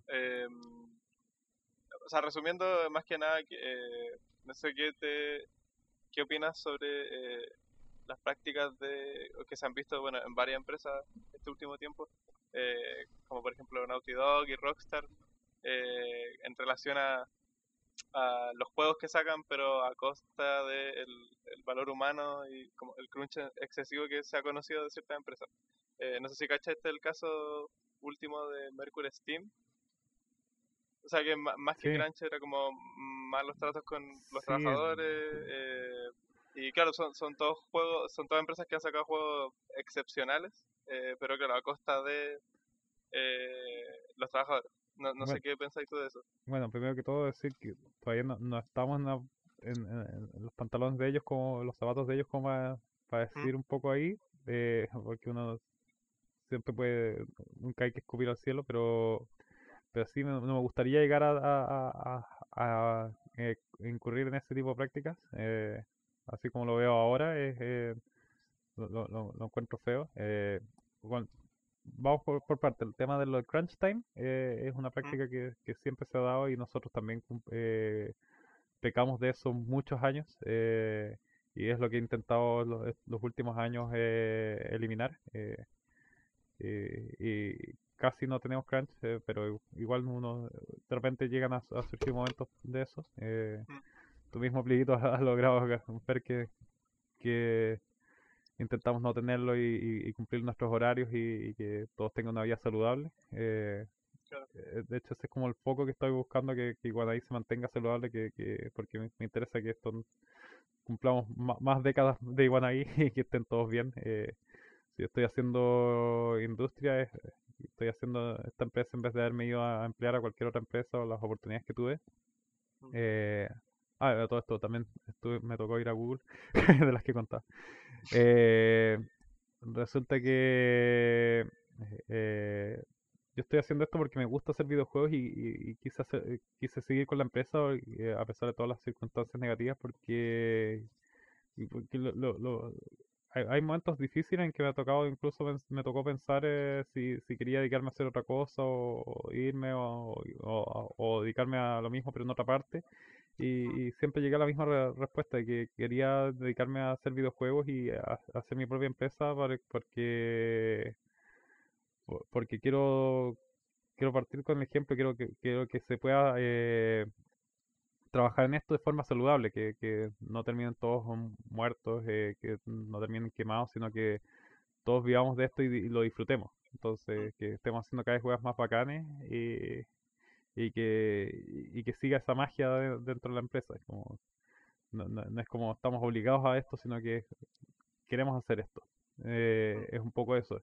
Y con respecto al, al tema de la de los créditos, eh, mm, no, no entiendo tanto el por qué hacen eso. Tal vez en, en un futuro me, me toque entenderlo, ojalá que no, como decía, pero eh, porque lo- los créditos de cierta manera son, son gratis. eh, es como Sí, pues no eh, eso de estar quitando los créditos porque, no sé, te cayó mal o porque lo, lo encuentro igual feo. eh, yo- aquí en la empresa han pasado un montón de personas que hay algunos que no han aportado casi nada en los juegos o, o que eh, las relaciones no han terminado tan bien eh, y aún así eh, han terminado estando en los créditos porque ellos hicieron su, su labor ahí de alguna u otra forma. tal vez el crédito queda como acorde a lo que hicieron, pero, pero tienen su crédito. no es como, Claro. no, no van a quedar como que esa persona no existió por, por, eh, por solo el- el cómo se desenvolvió la empresa. Entonces, encuentro, eh, encuentro feo que, que se esté quitando eso, se- sea la razón que sea de las que están, por lo menos de las que ha- han posteado, que no, no- no la encuentro muy válida eso de que tiene que ser eh, que mínimo 25% del periodo de desarrollo. Si alguien eh, pues, en, en un día de desarrollo puede, puede aportar más que, que otros miles en, en, en- Claro. semanas, o meses, eh, se puede dar. Entonces, eh, el hecho de que se- sea por el tiempo de desarrollo eh, o, incluso si creo una sola, no sé, pues, un solo casco de todos los, de todos los personajes que hay, ya ese casco está ahí dentro del juego, entonces te creo que pero- tal vez lo hayas quitado porque no se ocupó, ya es, es una razón un poquito más válida, aunque igual eh, participó del desarrollo, pero la- en estos casos incluso eh, se están ocupando los assets creados por esas personas, entonces como, Ah. ¿por qué no están en los créditos? Claro, claro. Se fue una jugada fea igual. Sí.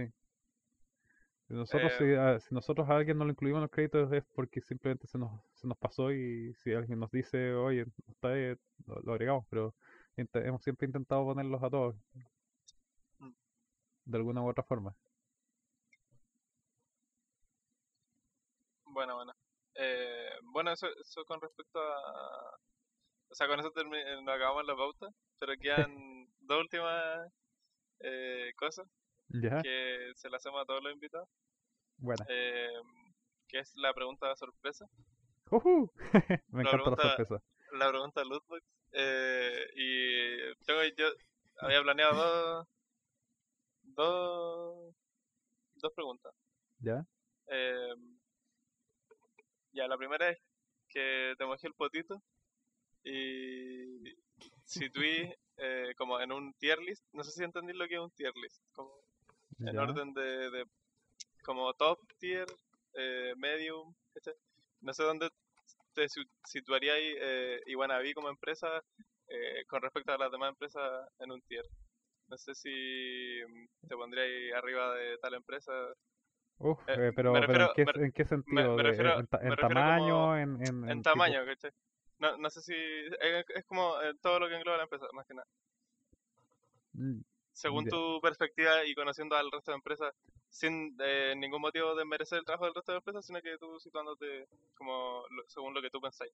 Chuta, eh, uf, eh, bueno, de todas maneras estamos dentro de las empresas más grandes. eh, Sí. no, diría, no, no- somos las más grandes. Por ejemplo, tenemos a eh, Giant Monkey Road, que, que es bastante más grande. Tenemos a Gamaga, que también son mucho más grandes. eh, eh, en términos de monetarios, también eh, esas dos eh, generan más. En términos de, de, originalidad, igual estamos bastante originales con nuestros juegos, pero ahí no, no puedo desconocer eh, a, Steam, que es, eh, han sido Claro. innovadores eh, sin, sin, eh, si- eh, sin igual. Claro, año a año han estado sacando un juego y cada juego siempre saca premios por innovación y demás, entonces eh, yo me saco el sombrero ante Steam. eh, de hecho, si tuviera que ponerla así como a mi, mi, mi top one, yo diría que sería Steam aquí en Chile. ya, sí, para mí Eh, también. yo, yo, creo que Iguanaví estaría como en, eh, eh, en- dentro del top 5 en cada una de las categorías, pero, pero, pero eh, siempre el primero en cada una de- es, otra empresa. La, la idea es que lleguemos algún día a hacerlo nosotros, pero, pero de buena manera. No- Ya, ok, ok. sí. Eh, ya, sí, me gustó la respuesta, en verdad. Eh, Bueno. Creo que es súper honesta. Eh, y yo también coincido. Eh, a mí, o sea, yo desde, desde chico que, que también considero que Steam es como de los estudios más originales. Igual es brígido que Steam, o sea, casi la mayoría de sus desarrollos son IP originales. Y Sí. como así se mantienen.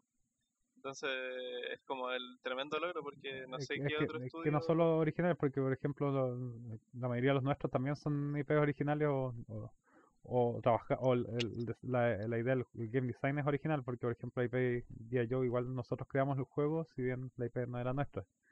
Ya, pero pero lo que tiene eh, Steam es, es que el juego es, es 100% innovador. eh, Sí, es como es como un, un indie, pero es, es, es doble A, no es, no es un indie indie. sí. Entonces, sí, pues, es muy brígido.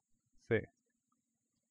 eh, como el, el nivel que tiene, además siendo un estudio chico, pues si no son Sí. más de 20 personas, creo. Es que a ellos les gusta mantenerse en ese tamaño y, y- y es súper buena la, la- el espíritu que tienen, como eh, Mm. lo que es mantener así para, para que siempre sea algo manejable y puedan mantener ese el foco en, en la innovación como lo han estado haciendo, en la innovación y, y el arte. Sí, pues, igual entiendo que eh, la misma gente trabajando durante tantos años ya como que por, muy pocos que sean, tienen caleta de experiencia Sí. y es como, ya, o sea, no tampoco ponerte a cambiar ahora. Exacto. Eh. No, pero bueno, son- así como son de innovadores, pueden de- también innovar en términos de la empresa, pero Sí, también. es, es- es cosa de ellos. Sí, de hecho, a, ellos también nos gustaría invitarlo a alguno de, alguno de los hermanos por dos. Por dos, sí. Eh, Aparte que el nombre también partió muy, muy bacán, que con justo Sí, lo- el, Lo- el- claro, las iniciales de los tres. Y, sí. eh, no, sí, a mí también me gusta harto el, el nombre de la empresa, como Iguana Vicky. Siempre me gustó el nombre de la empresa por lo mismo. Y también lo encuentro creativo. Buena, gracias. Eh, y, y lo otro es que siempre se lo hacemos a los SEO, que es eh, algo que podáis decir que se viene para pa Iguanavi. Uh, lo que, lo que se pueda decir en verdad. ya, oh. uf, uf, ya. eh, bueno, todos saben que se viene eh, What Lies in the Multiverse eh, a principios del próximo año. También Sí. estamos en este momento desarrollando un, un juego eh, bastante más grande, eh, un juego de deporte que, que va a salir eh, también eh, durante el próximo año. Y se, se vienen básicamente juegos de PC y consolas, eso es lo que se está se espera para el próximo año. Eh, estamos trabajando en hartas otras cosillas de, de por medio, eh, pero nada que podamos revelar todavía y que, que todavía tengamos eh, un, un futuro más asegurado. Todavía estamos algunos eh, intentando conseguir eh, eh, publisher. Eh, estamos en ese proceso de hacer la, la bicicleta entre proyectos mientras se terminan los otros. Eh, justamente es un, un mecanismo para también eh, asegurar de que no nos pase eh, que quedemos en, en mala situación como, como nos pasó con, con esta empresa grande que no, no sonó. Eh, ¿Qué más? ¿Qué más? ¿Qué más se podría decir? Uh, uh, uh, Bueno, se viene este plan de aceleración de, de proyectos que estamos ha- haciendo. eh, así que si hay alguien que, que está, tiene su proyecto bastante bien armado, tiene un prototipo bien completo, eh, se puede acercar a nosotros y podemos ver si, si calza con el perfil de Iguanaí como para, para que, lo aceleremos. Eh, ¿Esta es la, la primera vez que lo, lo hacen público? Eh, sí, de hecho sí. Uh, tenemos primicia, weón. Es primicia. Primera vez. Eh, no, buenísima. Eh, en el caso de que alguien que esté oyendo le, le interese como que tenga algo preparado, ¿cómo podría llegar a, hablar con Iguanavi? ¿Cómo se podría contactar? Eh, tenemos dos medios. Uno es eh, pr.iguanaí.com, es PR. ¿Mm? Y el otro es eh, contacto iguanaí.com o, o por el, o por el formulario de, de la misma página que se llega a Ya. contacto. Eh, y ahí eh, eh, con, con- tiene que poner un, un título ad hoc para que para que cachemos que, que viene por el, por el tema de la, de la aceleración. Ya. Estamos viendo cómo, cómo lo llamamos, eh, tal vez I wanna be growing o algo así.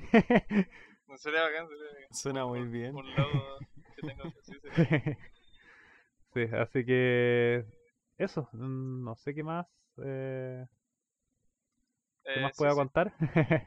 Sí, porque quizás no hay, no hay mucho más que se pueda decir. Sí, pero eso es lo que se viene por lo pronto. eh, y, y más que nada que, que jueguen el, el demo que hay actualmente de Multiverse eh, para que queden con las ganas de, de jugarlo completo.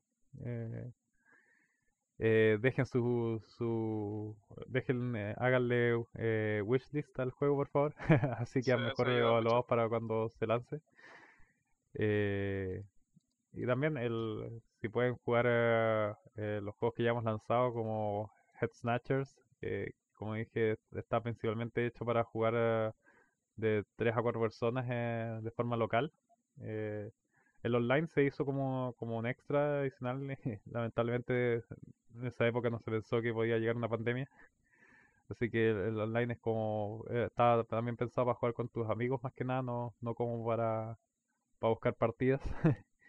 Y el, y el modo eh, como para jugar contra inteligencia artificial no se alcanzó a crear porque justo como dije llegó la pandemia, llegó todo lo que pasó con esta empresa grande y no nos desbarató todos esos planes. Pero en un Eh, futuro se, se llegará a retocar. Eh, y G.I. Joe, la, los fanáticos de yo le encantó, la, la historia está muy buena, eh, tiene todo el humor de la serie antigua. Eh, el shooter nos faltó más pulido en lo que es término de shooter, pero y, y también haber puesto en el, tutorial el, el tema de los maneuvers, que mucha gente los pasó por, no, no, no se dio cuenta de ello y lo aprendimos eso después por el feedback, pero los maneuvers son un tema importante dentro del juego, así que si lo juegan intenten también usarlos, eh, va, va a dar una experiencia mucho más gratificante. El, eh, también el, el, el Head Snatcher s- se puede con el Remote Play de Steam. Sí, Eh, eh, Yo lo juego así con amigos. exacto, sí, esa, esa es la mejor manera de jugarlo, Sí, así o, o- local. o, o local, claro. Eh, Sí. Muy buen juego. Si, alguien lo tiene, me acuerdo. Modo tornado, estaba- 100% recomendado. Ya, O si no, ya sí jugado me- ruleta. ya, ya. Pero, pero sí, muy, muy recomendado. Muy buen party game. Eh, Sí. Pero sí, bueno, eh, oye, me, me gustó Caleta la... todo lo que dijiste de lo que se viene para Iwanabe. Ahora Buena. como que dijiste más de lo que creíais que iba a poder decir. Eh, así que nada, nada más dijiste una premisa y, y- y en el y en el podcast eh, como es temática de desarrollo como que a harta gente le, le interesa justamente eso. Buenísimo. Ah, bueno, lo otro que también ahora en, en este mes eh, se viene el, el eh, Nerf Legends. ¿Sí? eh, así que también para que lo, lo prueben ahí. eh, ¿Cuándo se viene? ahora eh, creo que quedó para el 12 la- el lanzamiento. eh, 12 de noviembre. Sí. Eh, no estoy full seguro porque como fue con el cambio de fecha que hicieron. eh, pero el, el juego, ahí nosotros, como dije, participamos en, en, en environments, eh, más que nada el, eh, level design, concept art, eh, eh, modelado 3D, texturas y, y también el modelado de, la, de las armas y temas de interfaz y, y menús. Mm. Eh, lo que es game design, eso es, es- es propiamente tal de la de, de eh, FunLabs, que son los creadores del juego. Eh, ellos diseñaron el juego en sí y los personajes. Pero, pero eso, nosotros pudimos ahí aportar más que nada, con- como dije, en, en lo que fue escenarios. Ya, no todos, pero, pero gran parte. ¿Pa- ¿Para qué consola? ¿Para qué plataforma? Eso está para también para todas las plataformas eh, grandes, para las consolas y PC. Ya. Sí. ya buenísimo. Bueno, ah, ahora se me ocurre otra premisa. Bueno, bueno. que, que, que nuestros eh, juegos que se vienen eh, vienen para también eh, consolas eh, cons- para las consolas de Next Generation Ya, ya. principalmente bueno. Pl- Play 5 y, y Xbox Series X así Ya, que ya. se vienen cosillas para ellos Buenísimo. Eh, y no sé si la habíais pensado, eh, te habéis sé que teníais que tener una recomendación de algo. Sí No sé si te acordaste. ¿Sí? sí me acordé eh, lo tengo aquí eh, Ya, un libro que se llama eh, Still Like an Artist Ya, probar como un artista. roba, sí, roba, roba como un artista que de Austin Cle- Kleon Ya, ya. Creo, creo que cachaba el libro, pero no lo leí. Sí, como, como dije antes, eh, el, nadie, nadie parte haciendo nada, nada es 100% original, siempre todo viene de, de otras, eh, de, de otros medios. eh, todo ya está creado de cierta manera y lo que uno hace cuando crea cosas originales es más que nada mezclar lo, lo que ya está creado con, con uh, un, un- un pequeño modificación o, con- o tomar dos cosas y unirlas. Mm. Y entonces el libro habla mucho de eso. Entonces, eh, cómo ser original eh, mediante el robo, de, de- de cierta manera. eh, Por eso es, es un, es un- un robo que se ha hecho toda la vida. pa- La, la gente creativa lo, lo hace siempre y, y esto como que lo sistematiza de cierta manera. Ya, ya. Sí, sí, to- eh, totalmente de acuerdo con, con esa idea también. Eh, y eh, bueno, eso sería. Eh, la verdad es que ha sido un gustazo tenerte, Daniel. Igual, no, gracias a ustedes por la invitación. Yo lo, lo pasé súper. De hecho, creo que se nos extendió el tiempo. Sí, no, no, sí. Harto. Pero es que soltaste mucha información, pues tenías que... Sí. Había que eh, aprovechar. Eh, pero no, no, eh, muchas gracias por asistir. Eh, igual yo soy empleado de, de así que tenía acceso un poco directo al, al Daniel y había que aprovechar porque también era una figura que, que yo quería invitar hace tiempo. Justo se dio la oportunidad de que trabajo ni buena vida, así que... y el Daniel es una persona súper accesible.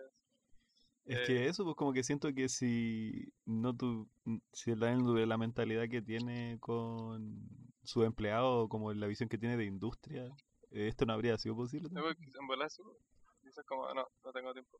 Pero no, el, el Daniel... Claro. De, el hecho, no- de hecho, esta semana igual es con har- O sea, he supongo que igual cosa, no tenéis tiempo. pero, pero, pero me hice el tiempo porque lo, lo encontré importante y me, me gusta lo que están haciendo y aparte también para apoyar a, a Pliguito. Ah, muchas gracias. Eh, así que bueno, eso, nos despedimos de este capítulo. Volvemos la próxima semana. Eh, y eso, que estén bien. Chao, chao. Chao. Chao.